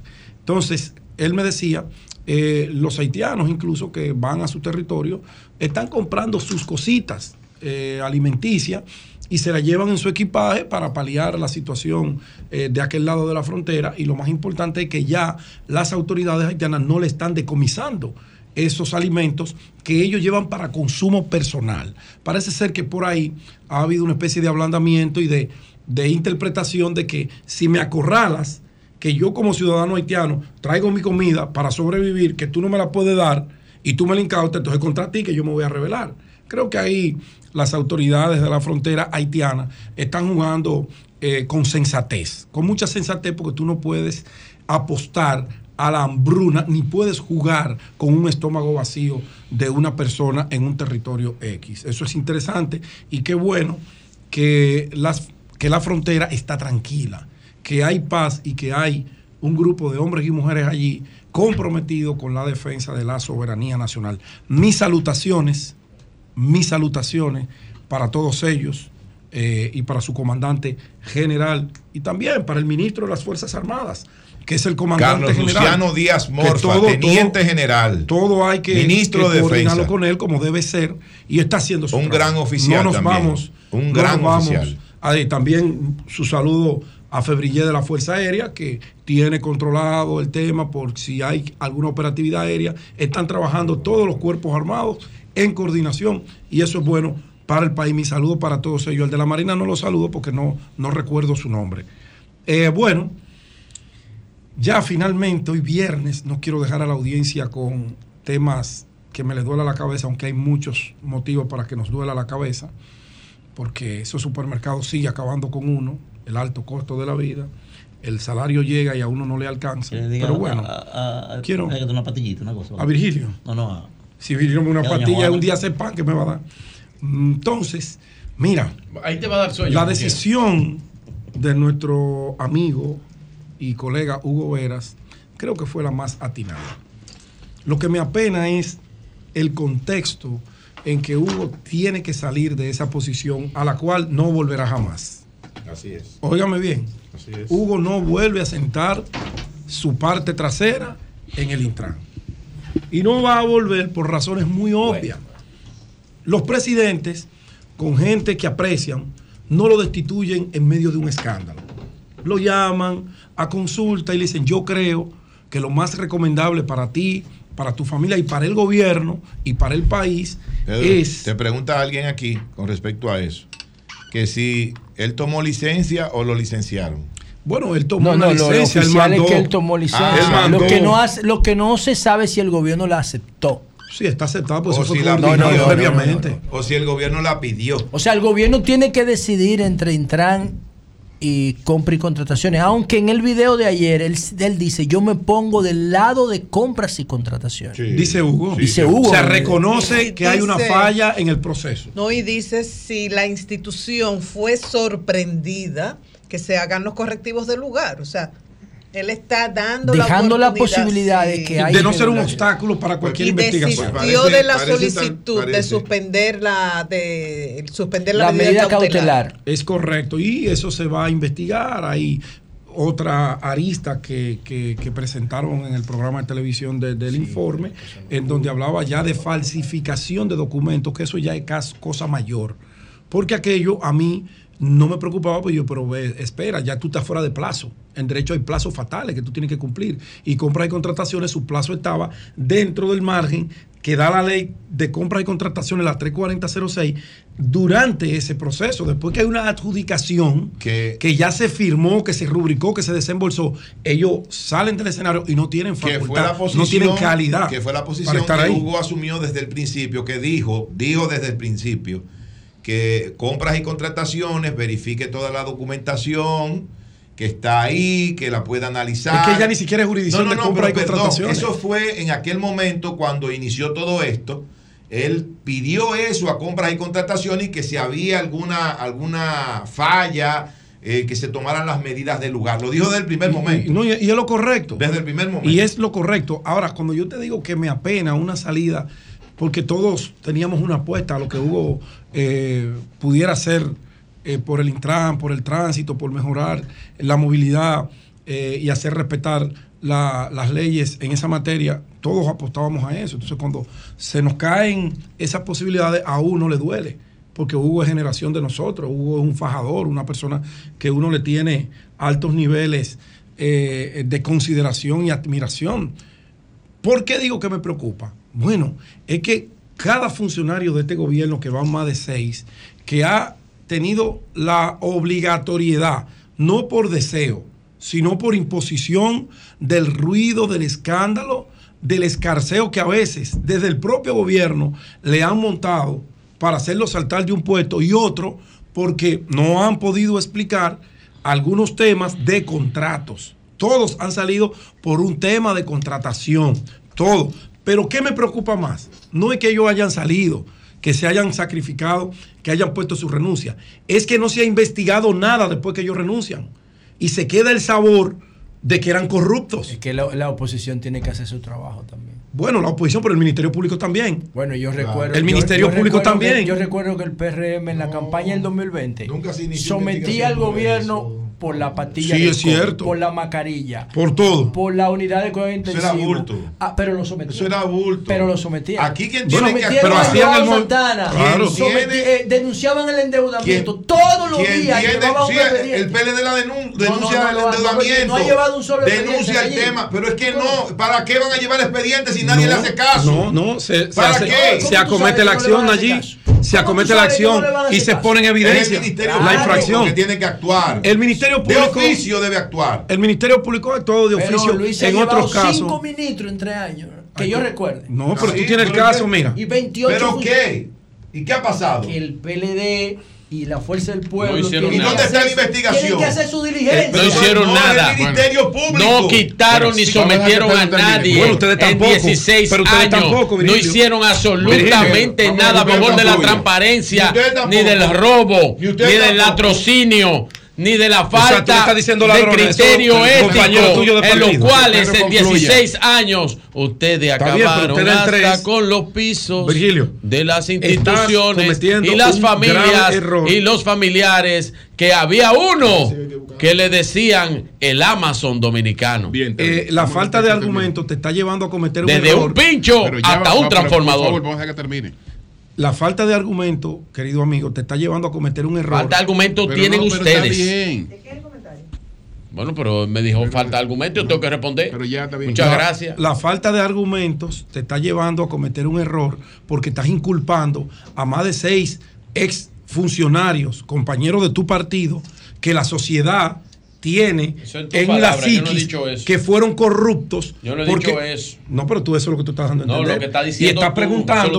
Tú, y estás preguntando. Fueron de ti te oído en medio de un problema. En medio de un problema, de un escándalo. Yo no he hablado de eso. De un escándalo, de una contratación que es un hecho de corrupción. Yo no he hablado Ese mismo caso de corrupción que ustedes se, se enarbolaban y se llenaron la boca cuando entraron al gobierno de que iban a ser diferentes. Para mí no son corruptos. ¿Y saben por qué para mí los seis funcionarios como Adam Peguero? Como Mélido Torres, como eh, Kimberly, como Luz del Alba, como... Sí, pero no incluye a Kimberly ahí. Kimberly no tiene que ver con Pero ella renunció. Sí, no, no. Sí, sí, por pero, un, no, pero no fue por lo mismo. no, no pero yo no voy a detallar en lo mismo. Y mi, y mi intención no es hacer eh, eh, eh culpar a nadie. Quien los está culpando es Virgilio. No, no quien lo está metiendo en un paquete eres tú. Pero, pero mírenlo ahí, están ahí las renuncias. Pero yo me lo estoy inventando. Nayi, yo me lo estoy inventando. Y ahora. pero, hay una cosa, Pedro. Está bien. Pedro, hay una cosa. El papel de un presidente es tomar medidas administrativas. él no la tomó. No, pero él tomó. Porque fueron ellos que renunciaron supuestamente. Él no la tomó. Oye, él no la tomó. Pero fíjate que el Ministerio Público más diligente para caer atrás a los exfuncionarios del gobierno de Danilo Medina. Entonces yo, no, pero a estos no. Eso es cosa de Jenny. Ah, ustedes. Pero tú no puedes vincular al presidente con eso. Allí, ustedes. No, allí, pero tú no puedes vincular al presidente con eso. no verdad. Hermoso bueno, eso. Terminando. Bueno, sí. Bueno, yo digo que me apena. Yo digo que me apena. Porque en el imaginario popular queda la sensación de que esos funcionarios que han renunciado por esos escándalos eran corruptos que cometieron el hecho denunciado, oigan el término que estoy utilizando, el hecho denunciado, no así el hecho imputado. Y ha sido una gran irresponsabilidad del propio gobierno. Porque el gobierno, si entiende que hubo, debe abrir una investigación y cerrarla. Para el bien de su imagen, pero para el bien de la imagen de esos funcionarios que se fueron. Que el único, el único que ha salido a demandar que se le acuse o se le limpie se llama Adam Peguero. Presénteme otro que lo haya hecho. Ninguno lo han hecho. Entonces, ¿lo han acusado? No. ¿Lo han vuelto a poner en una posición pública? No. El único que tuvo esa dicha fue Faña, porque fue descargado en un tribunal. Óigame bien, y no fue corrupción. Fue, un tema, de falta que no tiene nada que ver con eso. fue otro, tema. Feo, pero otro tema. Entonces, entonces, yo creo que el gobierno del presidente Abinader. Y el PRM tuvo que buscar más de 20 millones de los Para resolver el problema. Para resolver el problema. Para resolver el problema. ¿Tú ves? Porque eso es cambio. Todo eso es cambio. Y fue en efectivo que tuvieron que pagar eso. Ah, mire, no, lo estoy diciendo Pedro, lo está diciendo Julio, que es un hombre que tiene su cabeza muy independiente a partido político. Súper informado. Súper. Que no habla disparate, hmm. como ninguno aquí en esta mesa. Miren, el gobierno del presidente Abinader, si de verdad él quiere ser creíble ante la opinión pública de la lucha contra la corrupción y para ayudar a esos compañeros de partidos del presidente de la República, debe hacer una investigación profunda de cada uno de esos casos y decirle al país, donde no hubo nada, limpiarle el nombre a esas personas que se lo merecen ellos y su familia. Y si hay, entonces cumplir con el pueblo dominicano con ese eh, discurso de que en mi gobierno nadie mete la mano y el que la mete, yo mismo lo llevo al banquillo de los acusados. Usted puede hacerlo, presidente, está a tiempo, pero el nombre de esa gente o lo ensuciamos completo o lo limpiamos del todo. Cambio fuera. Son 106.5. Son las 10, 14 minutos. Buenos días, Virgilio. Adelante. Hablando es que uno se entiende. Gracias a todos los que nos escuchan a través de este Sol de la Mañana de Sol 106.5. RCC Media es la catedral de la opinión en la República Dominicana. Hoy es el cumpleaños del expresidente Danilo Medina. Mis felicitaciones, eh, salud, sobre todo y bienaventuranzas para el expresidente Danilo Medina Sánchez. Que así sea. ¿Entienden ustedes que Danilo Medina, que Danilo Medina es uno de los mejores estrategas políticos que tiene la República Dominicana? ¿Entienden ustedes eso? Yo entiendo que sí. Siempre lo he valorado y siempre lo he dicho uno de los mejores estrategas políticos que tiene el país es Danilo Medina. Por eso, hoy, con mi pizarra y la ayuda de la pizarra, yo quiero hacer un análisis de la Alianza Rescate RD desde la perspectiva de Danilo Medina. Voy a hacer un análisis desde la perspectiva de Danilo Medina y el audio que ayer se pone en sol de la madrugada de 5 a 7 con Víctor Gómez Casanova y que luego nosotros pusimos en sol de la mañana aquí en el horario de 7 a 11 en nuestro comentario que luego se fue hacia todos los medios de comunicación, se hicieron eco sobre eso. Entonces, en base a ese audio del expresidente Danilo Medina, voy a hacer su análisis con respecto de la alianza Rescate RD. Danilo Medina dice lo siguiente, produce temporalmente algunos aliados, pero inmediatamente serán rivales. Por eso dice, esa alianza es rara. ¿Qué dice Danilo Medina y qué se interpreta de eso? Él dice, lo que yo he dicho durante casi siete meses, he dicho lo siguiente, eso es un fiao que sale caro. Apoyar a candidatos a alcaldes que luego en las congresuales y presidenciales, que son el mismo día, no te van a apoyar a ti y tendrán que apoyar a sus propios eh, eh, candidatos partidarios. Por eso dice en la primera parte, en el análisis de la Alianza Rescate RD, Danilo Medina, presidente del PLD, dice, es una alianza rara. Produce temporalmente aliados pero inmediatamente serán rivales. si me deja ahí ahorita. no, del audio, te puedo hacer una pregunta del audio. Eh, no, pero vamos a terminar para que la gente no se pierda. Que ese audio se filtró. Vamos a ver, vamos a ver. Filtraron? Vamos a ver, no sé, eso tú lo ¿Eh? tienes que evaluar tú. Complicada. Complicada o compleja. Él dice, y yo lo, lo traduzco como poco comprensible. En ese sentido, en ese sentido, complicado o compleja, como ustedes lo ven ahí también en la pizarra, en ese sentido coincide Danilo Medina con Leonel Fernández, que ayer dijo lo mismo, dijo la alianza es complicada, poco comprensible. La mezcla de factores que influye en la alianza al electorado, al electorado, recuérdense que el electorado necesariamente su voto es emotivo, emocional, no racional.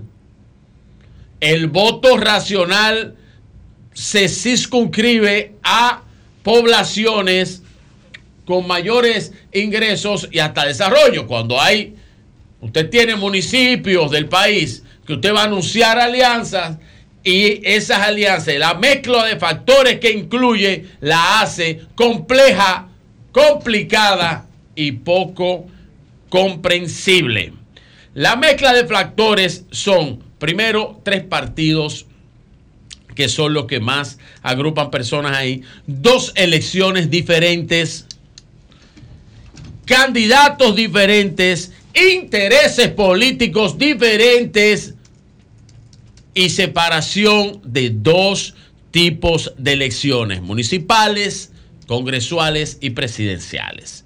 Por eso el expresidente Danilo Medina en su análisis de la alianza Rescate RD dice que la mezcla de los factores que influye es complicada y poco, poco comprensible.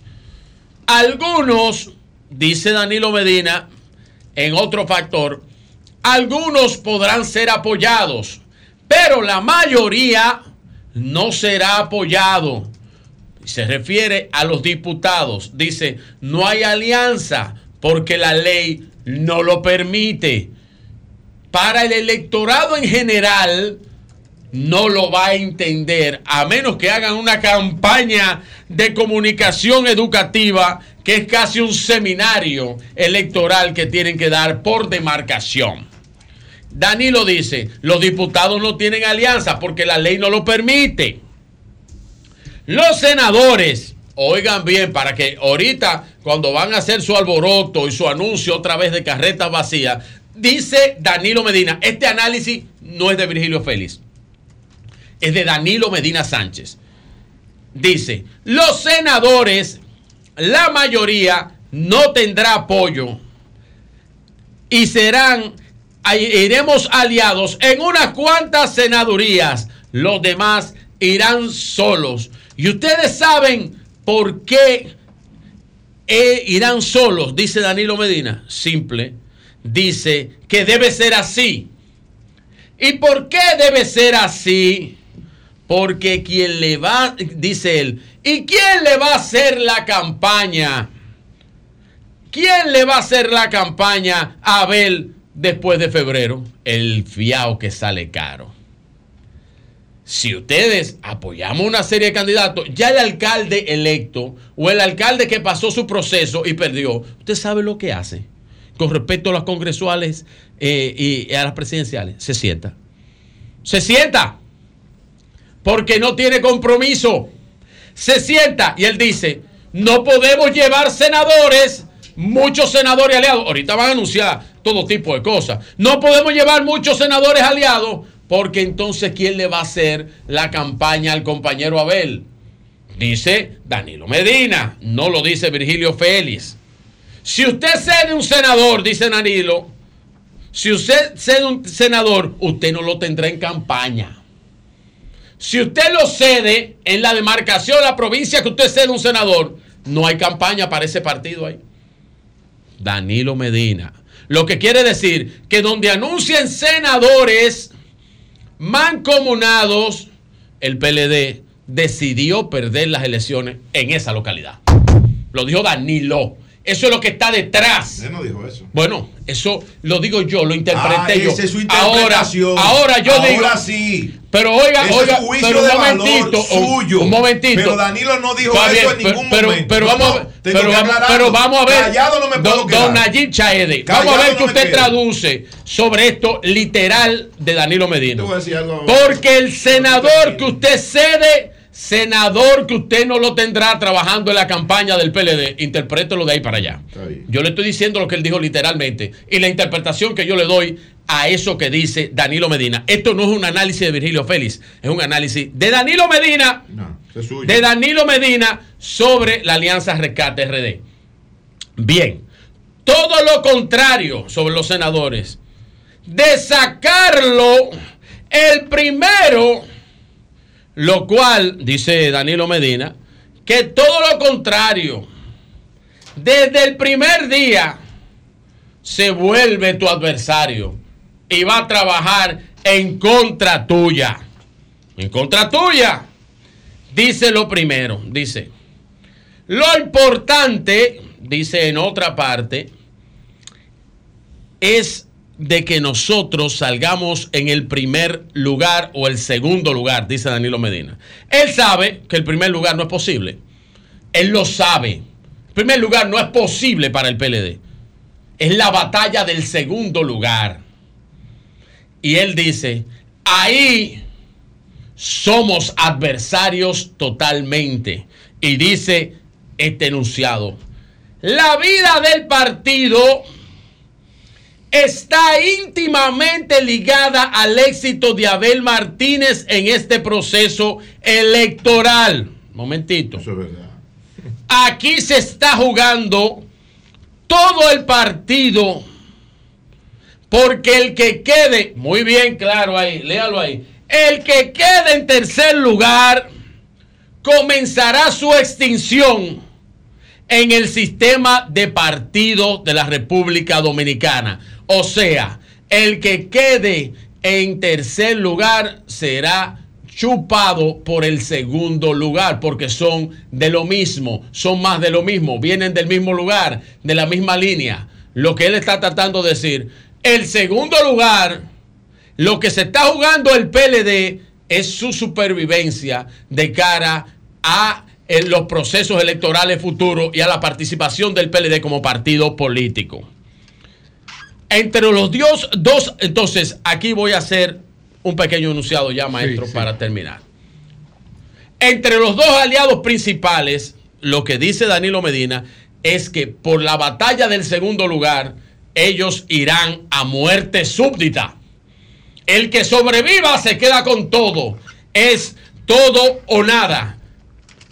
Con la alianza Rescate RD, y esto es algo que ya yo estoy diciendo, esto es mi opinión personal, con la alianza Rescate RD comienza la batalla, la batalla a muerte por el segundo lugar.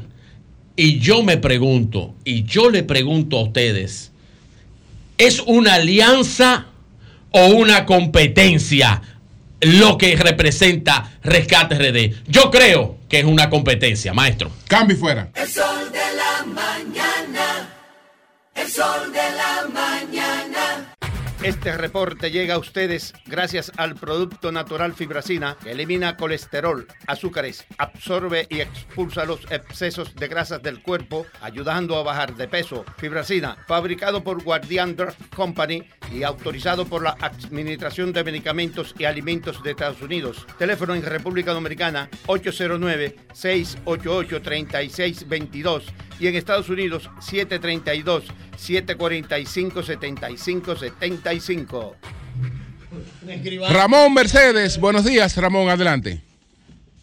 Buenos días a mis colegas del programa y a los oyentes en la República Dominicana y en el mundo. La temperatura promedio para hoy por los 52 grados estará nublado y se sentirá un frío. Se recomienda a los dominicanos que van a observar el juego esta noche a partir de las 6 de la tarde en el estadio City Field en Queens llevar su vestimenta de invierno porque se sentirá un poco más frío en el lugar. Bien. La vicepresidenta de la República, Raquel Peña, representará al presidente Luis Abinader en, en, la inauguración de la serie Titanes del Caribe de tres partidos de béisbol entre los Tigres del Licey y las Águilas Ibaeñas a celebrarse este viernes, sábado y domingo en el estadio City Field en Queens. La serie estará dedicada a Osvaldo Vigil, primer dominicano en debutar en las grandes ligas entre 1956 y 1969.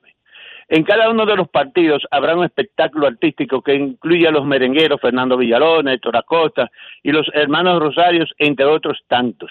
Existe gran entusiasmo entre la fanaticada quisqueyana en la Gran Manzana y estados adyacentes a Nueva York, como Nueva Jersey, Connecticut y Pensilvania, esperándose un lleno total en el estadio con capacidad para 41.800 personas. El precio de los boletos oscila entre los 40 y 200 dólares por persona. Las fotos. En la ciudad de Nueva York se realizó el primer trasplante de ojo completo. Se le hizo a Aaron James, de 46 años, de Arkansas, quien recibió 7.200 voltios cuando trabajaba instalando líneas de alto voltaje en junio de 2021. Sobrevivió de milagro. El daño a su rostro, sin embargo, lo dejó irreconocible. El médico cubano-americano Eduardo Rodríguez dirigió el equipo de cirujanos durante el trasplante que duró 41 horas y antes de efectuarlo se ensayó durante meses entre 140 cirujanos y enfermeras que participaron en la operación. Por otra parte, los hispanos constituyen ahora el 19.1% de la población estadounidense, pero se prevé que representen el 26.9% de la población en menos de cuatro décadas. Mientras tanto, se prevé que la población blanca no hispana seguirá disminuyendo del 58.9% anual al 44.9% en 2060, según las proyecciones de la Oficina del Censo de los Estados Unidos publicadas este jueves. Eh, la población de Estados Unidos seguirá creciendo desde los 333 millones actuales hasta un máximo de casi 370 millones para el 2080. Eh, también, la policía de esta ciudad advierte a la ciudadanía que delincuentes en ciclomotores, o bien sea pasolas, vienen asaltando en el Alto Manhattan con un padrón común desde el pasado 3 de octubre hasta el día 3 del presente mes. Ya han cometido ocho asaltos. Los hechos delictivos se han materializado desde pasolas en áreas pertenecientes a los precintos 34, 33, 26, eh, 24 y 23, en cuyo vecindario, bajo sus jurisdicciones, residen cientos de familias hispanas, entre ellas decenas de miles de familias dominicanas, entre otras etnias. Un escuadrón de detectives persigue a los forajidos que están acabando, arrancando cadena a dos manos a las personas que la exhiben en el cuello. La institución del orden solicita a cualquier persona con información llamar al 1800-577-8477. Asimismo, Rafael Salamanca, presidente del Comité de Uso de la Tierra ante el Consejo Municipal de New York City, propuso cambiar el código de la ciudad para regular los lavaderos de vehículos de las calles de Nueva York y acabar con los que no pagan impuestos. Los dominicanos dominan ese mercado en, en los diferentes condados de la ciudad, principalmente en el Alto Manhattan y el Bronx. Este negocio tomó impulso desde que llegó la pandemia del COVID en, en el 2019. Actualmente las licencias para estos negocios cuestan entre 137 y 685 dólares, más otros impuestos. Eh, en otra información, profesionales, empresarios, comerciantes, comunitarios, jóvenes estudiantes, taxistas y religiosos de la comunidad dominicana en esta ciudad manifestaron su apoyo a la escogencia del doctor Ramón Aristide Madera Aristide Arias como miembro del Tribunal Constitucional. En documentos de prensa sostienen que la sociedad dominicana conoce el accional del abogado Madera Arias en sus diferentes funciones judiciales que ha desempeñado en el país durante 40 años nunca se ha visto envuelto en escándalos ni acciones indecorosas de violadoras de la ética, la moral y buenas intenciones. Y tiene sus buenas intenciones tanto en su vida pública como privada. Asimismo, sobrada capacidad en el área de la justicia, independencia de criterio, no se le conoce afiliación política alguna, posee un objetivo claro, siempre comprometido con el fortalecimiento de las instituciones y la democracia dominicana. Eh, también la prensa estadounidense destacó hace pocos días que la compañía en Florida, Cruz EZ, está ofreciendo durante el presente mes un fusil AR-15 de regalo que cuesta unos 500 dólares y un alrededor de 60 dólares por la compra de un techo para el hogar, lo que ha desatado polémicas entre dominicanos en lugares públicos del Alto Manhattan, restaurantes, bodegas, barberías, etcétera, etcétera. Ahí están los teóricos a dos manos. El presidente de la empresa, ubicada en el 2528 en Andalucía Boulevard, Cabo Coral, en Florida, con teléfono 239-788-6108 y correo electrónico ventas arroba roofiz.net, expresa, todo el mundo debería tener un AR-15, tener los medios para proteger sus hogares y familias. Nuestra oferta no está dirigida a nadie, a ningún Estado, a ninguna visión política. Nada de eso, se trata de seguridad. Los abogados de la empresa dicen que no infringe la ley. La segunda enmienda a la Constitución de los Estados Unidos del 1791 protege el derecho del pueblo estadounidense a poseer y portar armas. Cualquier persona que compre un techo eh, tiene que completar para adquirir el arma eh, la puesta del techo. Los clientes con permiso pueden recoger un AR-15 eh, inmediatamente. Los que no tienen permiso tendrán que esperar tres días o el tiempo que se tarda en pasar una verificación de antecedentes y otros canales adecuados de acuerdo a la ley estatal. Por último, policiales. Titúa, titúa, pipán. Un hombre de 32 años fue baleado este jueves frente al 545 West de la calle 52 en Manhattan. El agresor se subió a un autobús y huyó. La víctima llegada al hospital. Regresamos al estudio. Bueno, pues muchas gracias, Ramón. Cambio fuera. Siempre, siempre, siempre.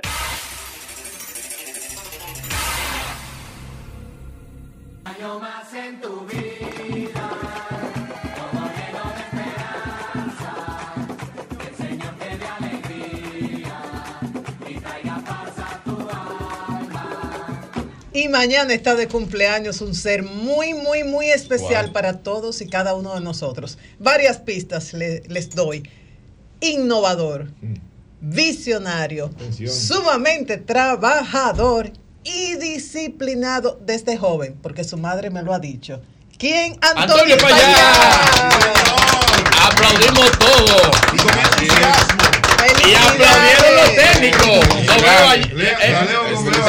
No te veo. Mucha salud, Antonio, que después que uno cumple 15 años varias veces, lo más importante es la salud y el resto llega por añadidura. Allí, antes de que pasemos con Manuel, yo sé que usted tiene algunas cositas ahí. Vamos, vamos, vamos a dar una primisita. El mono come guineo, el mono come guineo. No, no, no. Ni como el perro bebe agua.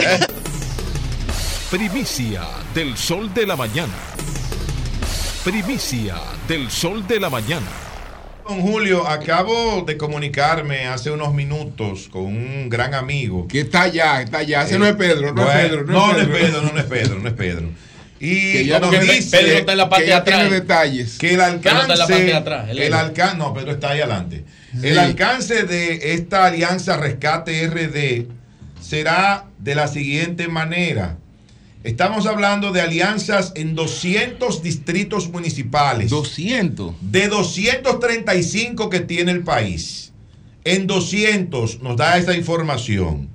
De 158 municipios, la alianza se va a dar en 120.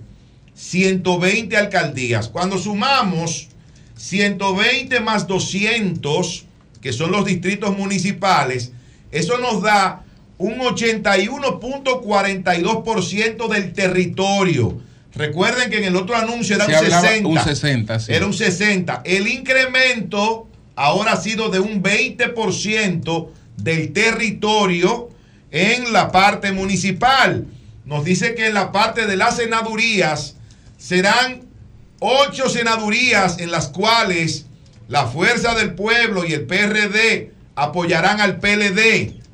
Ocho senadurías en las cuales el PLD y el PRD apoyarán a la Fuerza del Pueblo y dos senadurías para el Partido Revolucionario Dominicano que recibirán el apoyo de los otros partidos. Es decir, estamos hablando de 18 senadurías son las que se van a pactar en esta en las alianza 18 senadurías se van a las 18 senadurías se van a apoyar por las tres por las tres fuerzas. La, la, se van a apoyar por las tres fuerzas, esas 18 Esa senadurías a la es- vez. Esa es, bueno, fíjate que el PLD va a apoyar en 8 a la Fuerza del Pueblo Ah. y la Fuerza del Pueblo va a apoyar en 8 al PLD, o sea, son Bueno. 16. Bueno, ¿Qué? Y dos del PRD. Oye, oye, te voy a contestar como el maestro Rubén Blade. Qué fallo. Tú saben allí que la, la palabra urna se utiliza en las elecciones y también en la funeraria. Bueno, señores, antes de conocer. Qué fallo. Antes de conocer. Señor Rubén. Antes de conocer lo que trae el convite Vanilejo. Vamos a escuchar a Manuel. Trajeron arepa. Buenos días, Manuel. Trajeron arepa, Buenos maestro. días, maestro. Buenos días a todo el equipo. Buenos días a toda la Arepa. gente, ¿verdad? Que día tras día, pues, nos brinda el privilegio de buscar nuestros comentarios. Miren, en el siglo segundo antes de Cristo, ¿verdad? El historiador griego Polibio desarrolló una teoría que se llama la teoría de la anaciclosis. La teoría de la anaciclosis estudia los, comportamientos de los regímenes políticos. Y él se sentó a estudiar de cómo la monarquía terminaba siendo una tiranía y cómo la aristocracia se convertía entonces en una oligarquía. Posteriormente, él definió que la degeneración de la democracia se llama oclocracia, que es lo que yo he dicho que existe en República Dominicana cuando afirmo que nunca ha existido la democracia en este país, porque lo primero que necesita la democracia para existir es que esté constituida por demócratas. Y aquí lo que hemos visto que desde que una persona, no ocupando la presidencia, no, sino desde que llega a la presidencia de un partido, ya se convierte allí en un monarca desde de entrada. Pero ¿a qué viene esto, señores? Miren, me he quedado observando lo que ha pasado en los últimos días con algunos casos que se han señalado como actos de corrupción o posibles actos de corrupción. Y he visto como la gente de una vez, de manera inmisericordia, ha empezado a enfrentar a estas personas y con la facilidad que el pueblo dominicano dice Juan es un corrupto, Pedro es un ladrón, Sutanejo es un ladrón, con esa facilidad, solo porque ve un videíto de 30 minutos, un videíto de 30 segundos, de dos minutos, a un comunicador o cualquiera señalando como corrupto a fulano, ya sin ni siquiera reflexionar, sin investigar, sin hacer nada, la gente empieza a repetir eso. Es lo que se llama la sociedad teledirigida. Pero ¿qué pasa? Y yo digo, pero ¿y por qué esta misma gente, que es quien tiene la capacidad de votar, no investiga, no invierte esos dos minutos, quizás investigando la vida de alguien, viendo cuál es su perfil profesional, viendo cuáles son los aportes que ha hecho a las comunidades? Eso no lo hace ese pueblo previamente antes del voto. El voto es un proceso de reflexión. Sin embargo, eso no se da. Parece una contradicción, es lo que yo llamo entonces el peligro de la muchedumbre. ¿Por qué? La oclocracia, ¿qué cosa es? La oclocracia es precisamente un gobierno de muchedumbre, que no quiere decir multitud, que es ese pueblo que va y vota, hace su fila como cualquiera, pero que a la hora de abordar temas políticos, cuando tiene que profundizar sobre eso, sencillamente sabe cero mata cero de eso, o tiene una proclividad a una actitud totalmente viciada. Por eso hablo del peligro de la muchedumbre. ¿Por qué? Porque es esa gente la que decide en realidad. Es esa gente la que hace mayoría. Y llega un momento de degradación política tal que pone a los pueblos a vivir como lo que está viviendo ahora mismo la amenaza que tiene latente Argentina. Que un político chatarra, que es producto del deterioro de los partidos políticos y del propio sistema, ha dado vida a ese señor. Eso pasa en los pueblos que viven de la oclocracia, como es el caso de República Dominicana.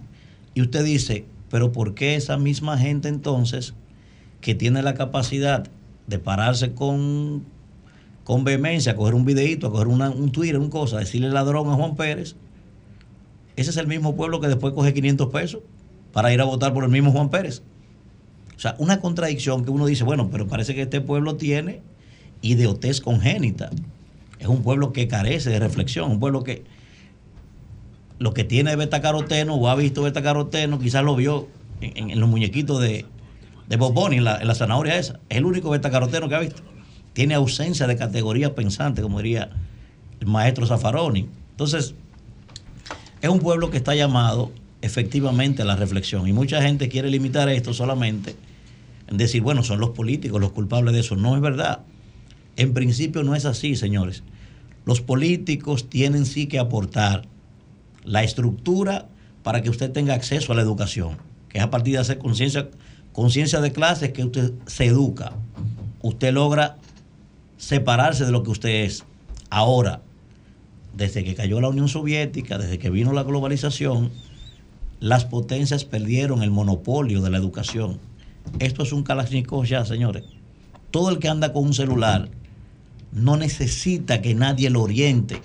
Es usted el propio responsable de su educación ya. Es usted el propio arquitecto de su futuro. Entonces da pena, da pena, es distópico, es displicente que usted vea un pueblo con la facilidad que sale a depotricar a cualquiera que es sindicado como posible autor de un acto ominoso y es el mismo pueblo después que va y vota por esa gente o que previamente ni siquiera lo investiga con ese mismo amor que lo hace. ¿Y, es, y eso qué genera eso? Bueno, un proceso cíclico de deterioro, ¿eh? un proceso cíclico pero, pero dañino, porque usted ve hoy, por ejemplo, la misma gente que hoy va y se para de aquel lado a buscar fundas de los comedores económicos o del plan social, esa era la misma gente que, cuando niño le hacía fila a doña Emma para que le diera juguete. Lo único que hicieron fue crecer. Pero su estado de conciencia sigue siendo el mismo. Y vuelvo y repito, es esa gente la que hace mayoría para que lleguen los presidentes. Pero es esa misma gente la que se usa para deteriorar el sistema político. Por eso hablo del peligro de la muchedumbre. Un pueblo que tiene, salvo las honrosas excepciones, ese pueblo lo que ha hecho es pasar penosamente con honores la cuarta lección del libro Nacho. Ahí está ese pueblo. Y sencillamente, gobierno tras gobierno, lo que vemos es que eso se abona, que eso se alimenta, porque gran parte de las elecciones se decide por eso. De verdad que a mí me llama preocupación y quise compartir esto con ustedes porque ese pueblo está llamado, obviamente necesita orientación de liderazgo, a entrar en un proceso de introspección. O sea, no puede ser que el dominicano siga haciendo lo que es hoy. Fíjense que ese pueblo, ese pueblo le llama padre de la democracia a un individuo que se paró y dijo, mi gobierno es tan corrupto que solamente se para en la puerta de mi despacho. Él mismo. Él mismo le llama padre de la democracia a un señor como ese. Un prócer a un prócer como ese. Si yo te digo lo que yo pienso de ese caballero, no, yo, te digo lo que, yo, te digo lo que, yo ¿Eh? pienso de él ¿Eh? también. ¿Eh? La peor desgracia que le ha pasado a este lo... país no, ese señor. No, te equivocas. Ese pueblo que hay hoy, que yo le llamo la gurrupela, esa yibullinga. esa yibullinga quien la orientó y la dejó así fue él. hablando del hombre de la transición. No, pero no. Del hombre de la transición democrática. No, no, no. No, pero la transición que la hizo su. No, no, no. Ese pueblo que existe hoy, que es un pueblo que lo único que tiene en su cabeza es arroz con huevo y dos huevos. Que llegaron después de él. Eso lo dejó él. Posiblemente lo han hecho peor. Esa basura del liderazgo político que tenemos hoy, ese pueblo que se vende por 50 pesos, yo lo dejo él aquí. Convirtió este país en una porquería. Joaquín Balaguer. No, eso es ¿Eh? mentira. ¿eh? Joaquín Balaguer y acabó con la juventud vibrante Ay, de este país. Ese señor el mismo, que tiene luces. Que tiene luces. Porque yo he dicho, no quiero hay ser. Yo voy a hablar ah, de Balaguer. Hay un Joaquín Balaguer. Yo creo que, si estuviéramos hablando propiamente en términos ¿Eh? políticos, estamos hablando de la más grande figura política del país. No, no, no, yo no tengo duda de eso. Yo no tengo duda de eso, ¿eh? Sin duda alguna. Hay tres Balagueres. ¿eh? Ojo, En términos políticos, probablemente hay tres Balagueres. ¿eh? La transición democrática. Hay dos Balaguer. Hay un Balaguer, hay un Balaguer que es un cortesano. Hay un Balaguer que es un escribano y hay un Balaguer que es un, que es un rezagado. Yo estoy de acuerdo con eso. Ahora, ese pueblo que existe hoy, que tiene en su cabeza, lo único que tiene en su cabeza es Atecachi que no vale un peso. No, eso, no es eso lo agradecemos a Balaguer. No, eso no es verdad. Eso se lo agradecemos a Balaguer. y esos barrios marginados que hay hoy, podrido de droga y vaina, cometió él. Balaguer salió ¿Eh? hace 33 decir, años. Es un gigante poder, intelectualmente. Hace 30 años. Pero cometió este pueblo es una porquería. Ah, no, por lo que Balaguer. Pesos por un ha habido tiempo de sobra para. Si eso ¿Eh? era así, para enderezarlo. No, no es verdad. Si eso era así, ha habido tiempo de sobra para oh, enderezarlo. No enderezó tanto. No me vengas con eso. comida en el plan social era lo mismo que un con este, lo mismo de él. ¿Eh? No me venga con no, usted no puede venir aquí a verificar a Balaguer. No, no, Estamos yo aquí no, no, ¿verdad? No, no, yo lo voy a un hacer. Un gigante. En su momento Un gigante de la política. Sí, ahora, ahora, un individuo que le hizo daño a este pueblo. No, señor. Un individuo que dejó a este pueblo en quinto de primaria. Sale a la calle. Esa la verdad. Sale a la calle. Con todas las la condiciones. que tiene la gente con todas las condiciones, por eso no se lo perdono. Sale a la calle. Intelectualmente tenía todas las condiciones para convertir este pueblo en, en un pueblo brillante. Y no lo hizo. Porque lo único que le importaba era él. Ay, Él era lo único que le importaba. No te de eso, Adelante, don Julio. Eso no fue así. Bueno. Y la verdad que no le importaba un peso. Por eso fue que dijo que la construcción se detenía en la puerta de su despacho. Era, era, porque no pasaba. Debió renunciar ahí mismo ese día. Era porque no pasaba por ahí. renunciar ese día mismo. Era porque no pasaba por ahí. Ese día de este país. Debió renunciar el día que dijo eso. De este, este país. Yo quería que usted se iba a referir a cuando él dijo que la constitución era un pedazo de papel. No, no, no, porque eso no. Eso, no, yo sé que eso no es de eso. Una es una. Eh, sacado de eh, contexto. No, no, porque esa, esa palabra necesariamente frase no es original, esa frase no es original de Balaguer, no. pero cuando la dijo, aquí en este país es eh, autóctona de él. Qué bonito, ¿eh? sí. Esta cultura qué política que no vale un peso, le agradecemos a Balaguer. Esperando ya. Desastre, bueno, desastre, eso está, está ven, Venimos ahora. Cambio está como fuera. la vaca Doña Lela.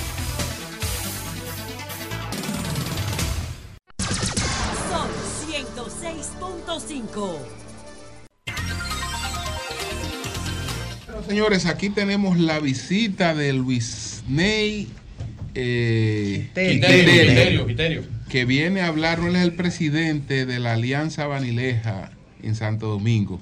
Y entonces viene el convite Vanilejo. Buenos días, Quiterio. Buenos días. Sí, buenos días.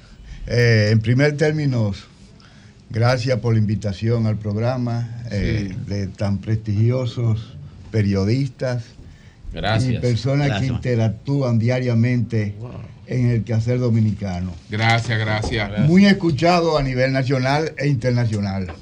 Sí. ¿Qué tenemos con el convite? Bueno, el convite Vanilejo es auspiciado por la Alianza Vanileja en Santo Domingo. Lo vamos a celebrar el domingo 12, o sea, pasado mañana. Pasado mañana. Exacto, a partir del mediodía en, el campus de la Universidad Pedro Enríquez Ureña. La UNFU. Eh, la Alianza es un grupo que tiene más o menos más de 20 años ya en ese accionar. Este es el convite número 17 que se va a celebrar en donde vamos a degustar la gastronomía base, eh, vanileja, que son arepitas, dulces, eh, mucho baile, quesos. eh, bailes, expresiones culturales, vanilejas como los chuines, la zarandunga, que es un baile eh, casi tipo africano, que, que se da solamente en las regiones del norte del pueblo de Baní. En fin, va a ser una actividad muy, muy significativa porque además del pueblo de Baní, van todas las comunidades circundantes, Boca Canasta, El Llano, Sombrero, y con grupos folclóricos y todo eso. Julio. Es un encuentro familiar, fraternal.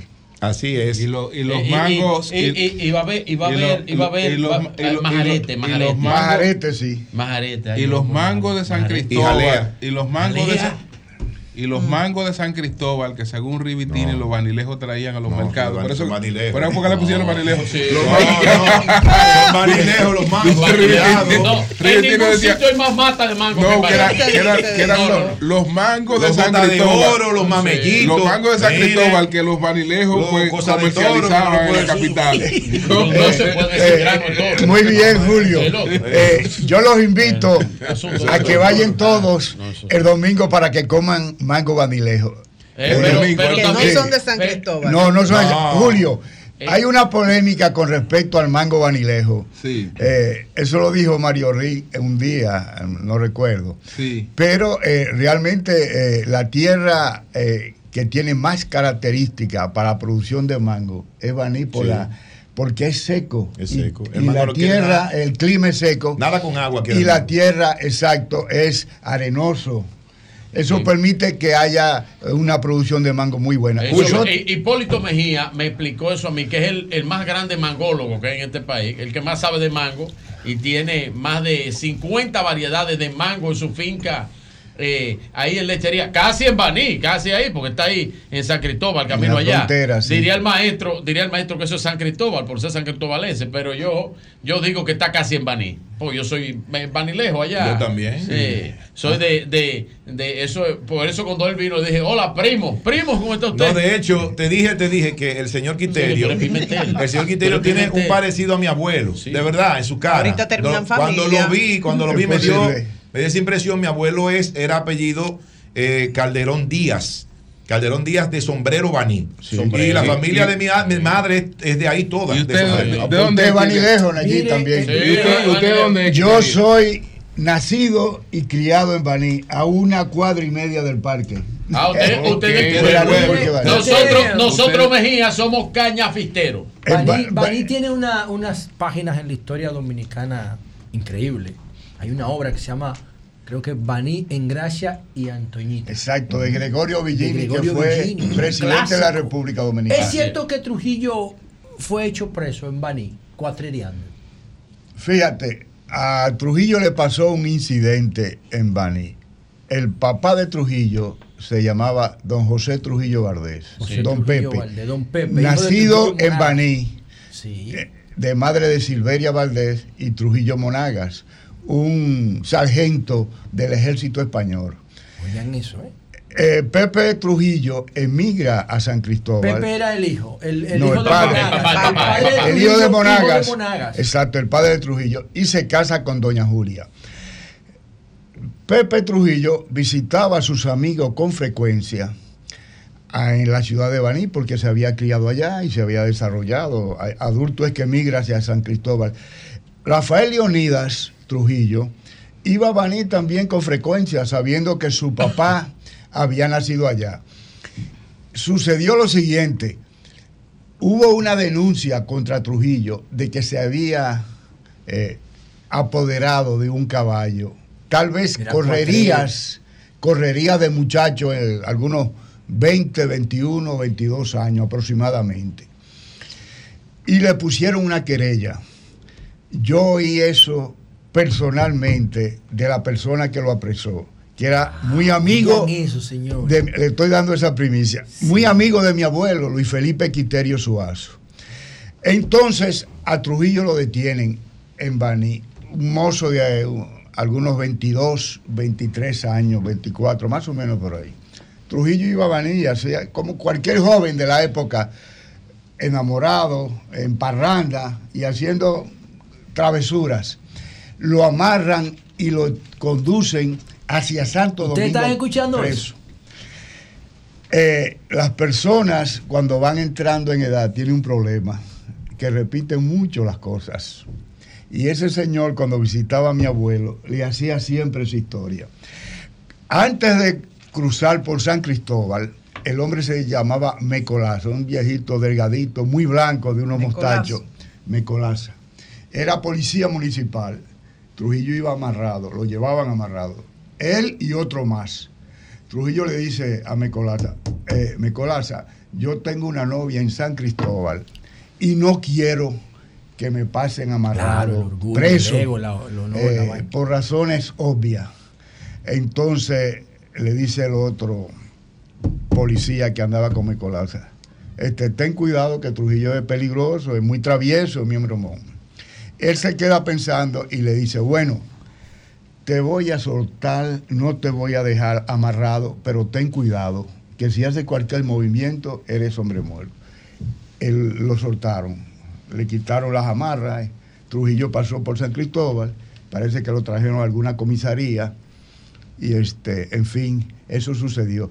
Después Trujillo pasaba por Baní y se paraba a saludar a ese señor. Él se metió, se, se, metió en miedo y siempre estuvo muy en el anonimato. A última hora ya, en el año 61, le escribió una carta a Trujillo pidiéndole una casa. Trujillo parece que dio orden, pero ya en los años finales, porque lo matan en mayo, el 31, el 30.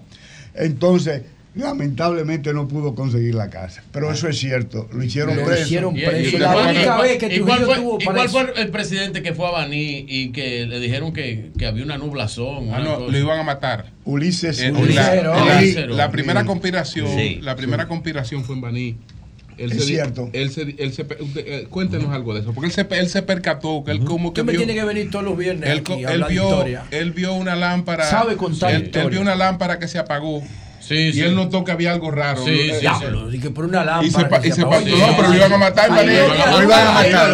la gente andaba de casa. No, no, no, no, había, había lámpara. Aquí nada más la eran, faroles. Eran faroles. Esos eran faroles que se alumbraban. Eso fue ya a final del mil, sí, 1890, por ahí y pico. Se mandó. Trujillo estaba en Bani. El Lili. Sí. Como el Lili estaba en Bani. Entonces se quedó a dormir él vio que estaba muy alumbrado el sitio donde él dormía y por donde él más o menos caminaba. al otro día, sí, al otro día caminando, vio que la luz, había un farol, este eh, Martínez, que estaba apagado. Ah, un hombre tan, exacto, tan cuidadoso y que se espantaba de su sombra, se retiró y se fue por otro lado. Había un complot para matarlo para asesinarlo y por no cruzar por ahí se salvó. Así es. Bueno, señores, entonces vamos a repetir, vamos a repetir la información. Vamos a repetir la información del convite Banilejo. Adelante, vamos a repetir la información. El convite Banilejo es el domingo que viene. Están todos invitados. dice eh, Sabina, hay un punto de droga en cada barrio. Pongamos que hablo de Baní. No. no. ¿A partir de qué hora viaja en ambulancia blanca? Pongamos que hablo de Baní. ¿A partir de qué hora el convite va a El, el convite empieza al, al partir, a partir del mediodía. Eh, va a haber muchas actividades. Vayan para que vea cómo es la confraternidad eh, Vanileja. Invitamos a, los amigos de los Vanilejos, a todos ustedes, para que participen con nosotros. Bien. Yo voy a comer dulce de ajonjolí. Muchas gracias. No, no, gracias a ustedes. Gracias Muchas gracias por la invitación. El domingo 12 de noviembre. Dulce, mango sí, pero dulce no. Los dulces envenenan.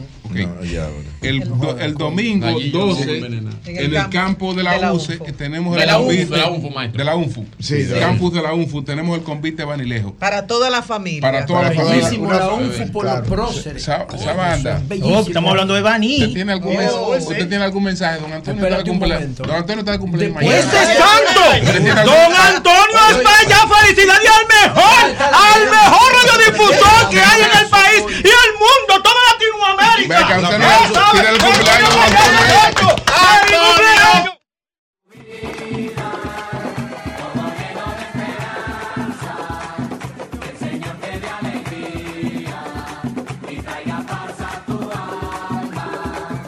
Dice Yo soy el varón. Yo soy el patrón. Antonio, el mejor. Es exacto. Eh, No lo abrazo ni lo beso porque lo pinto. ¿Qué nombre? Sabana, ¿qué nombre más lindo, Antonio? yo nunca había visto un nombre tan lindo así. Y, y, y, y, y no es para allá, yo lo siento para acá. Es para acá, no para allá. En Baní, estamos hablando de que es una visa que anda buscando. Entonces, ¿qué más visa? En No, Baní, no, ¿qué ya eso, en ya, Baní? ya eso, ya eso está.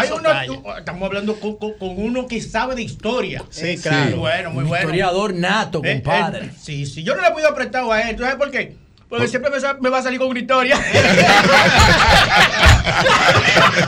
Mira, en Baní, la luz está bueno. Está bueno, la En. Baní, yo supe que en Baní, ayer no que está Salina. Sí, sí, Salina de Baní, claro. En Baní no rinde la carne. ¿Y por qué? Porque es mala sal que el chivo. Qué chiste más malo. bueno, está bueno, la luz. Martín, ¿cuál es, la, cuál es la dinámica? Está Vamos. bueno, está bueno. María Elena dice regular. Ay, regular. Mira, antes de eso, eh, entonces, ¿por qué a Tony Peña le dicen ni que Blanca Nieve? ¿Y por Y qué? que nueve enanos, que está mal. Julio, Julio. Yo, Julio, yo quiero. Él se ríe Yo de quiero. un chiste malo. Persona grande el juego. Yo quiero- Lo que Mario decía. A propósito- ¿Tú sabes cómo que dicen los A- aguiluchos? a propósito- A propósito de Baní, El a propósito de del campo, yo tengo, yo tengo un chistecito. Tú también. Pero, Muy bueno, lo. Es, es que hoy es viernes, hoy es viernes. explotó a esa banda la semana bueno. a propósito del convite Vanilejo. Sí. Señores, eh, ustedes saben qué hace una vaca con los ojos cerrados. ¿Qué hace? ¿Qué hace? ¿Ustedes no saben? No. ¿Tú cómo vas a hacer? No. Leche concentrada. ¡Ay, está bueno! ¡Ay, está bueno! ¡Está bueno! ¡Está bueno, la luz! ¡Está bueno! ¡Está bueno! La luz. Tú- Tú estás usando... De, hecho, la luz, mira, una vaca le dijo a la otra. Oye, esto de allí. Pero es que tiene que ver la vaca con los ojos cerrados. Está concentrada, Concentrado. señor La luz, los chistes no se explican. Los chistes no se explican. Mira, una vaca le dijo a la otra, "Mm", ¿tú sabes lo que dijo la otra? Es si tú me quieres creer. Vámonos, vámonos, vámonos. Se para en su fecha. Sabanda, Sabanda. Sabanda. La, gen- Sabanda, la gente que se pare su fecha para diciembre. El show que nosotros le llevamos. Vamos para adelante, que Hugo, claro, nosotros Hugo, hacemos. Hugo está de licencia, Ah, ya Hugo llega temprano. Pero, ¿cómo, Hugo, viene temprano porque ya Hugo está de licencia. Pero Hugo no es director de Intran. Sí. ¿Y cómo entonces está pidiendo el de licencia? Se va a tomar una licencia. Ah, es- Estate tranquilo. ¿Por qué no va a su licencia ahí? No, Mira, le la luz. Sí. La licencia de conducir, Eso, eso y la Hugo no la puede pedir porque él es que la da. Sí, Claro, ¿cómo ves, Hugo? Fue es un chiste loco. No, los chistes, los lógicos, no, los chistes lógicos no es que fino, ¿eh? por eso, él ese se la tomó licencia. ¡Se la tomó, ah, se la tomó ese es un chiste de Un Ochi chiste, Santo. sí, Ochi sí, Santo. sí, chiste O sea, si Hugo es que da la licencia, no la puede pedir. El coro es bueno la ¿Cuál el coro? pipí. ¡Ey, pipí! Espérate, espérate. ¿Pipí de bocina pipí o de bocina. Ah, de bocina, de bocina. Orine, orine. No, ¡Nos fuimos! Aquí a la orina le dicen. Pipi. ¡La luz, la luz! Espérate, vamos. Ah, está bien, vámonos. Di, di, di. Ah, bueno, ya. Parquéate bien, que, que la ley nadie está por encima. Pipi. Si no responde el llamado, pipi, te tocamos la bocina. Pipi. Tócaselo a los funcionarios que quieren pasarse en rojo. Pipi. Para que recuerden que la grúa del presidente lo está llevando a todos. Pipi. La tocaron a la directora del acuario que nada le importaba. Pipi. Y Jesús Nuria la reportó por andar en vía contraria. Pipi. La tocan a Promipimi, que ya el presidente la rifa celebró. Pipi. A Porfirio Peralta, el boleto se le peló. Se le pelan todos los boletos. Como los jugó todito eso. Ahí está los jugó todito. ¡No le dio tiempo a no a celebrar Lo entregaron. La pero ya explicó su razón. Con el lío de los semáforos lo pusieron en el medio del tapón. Tócasela a la encuesta Galo que ya arrojó su resultado. El presidente Abinader deja a los otros mal parqueados. Tócasela a la alianza que hay cosas que no se entienden. El KTRD, el semáforo quedará en amarillo, quedará en verde. Tócasela a Danilo que en esta semana ha criticado de que el gobierno, la nevera y los pobres lo tiene con agua arriba y agua abajo. Tócasela otra vez a la alianza que hoy se cierran las municipales. Hay que mover retén en la calle para que pase las presidenciales. Vuelve y tócasela a Danilo que ha cogido una curva acelerada. En el tema de la alianza se la encuentra como rara. Tócasela a Ramfi Trujillo que pasar por el peaje quería. Y la Junta lo devolvió porque no tenía su licencia al día. Tó-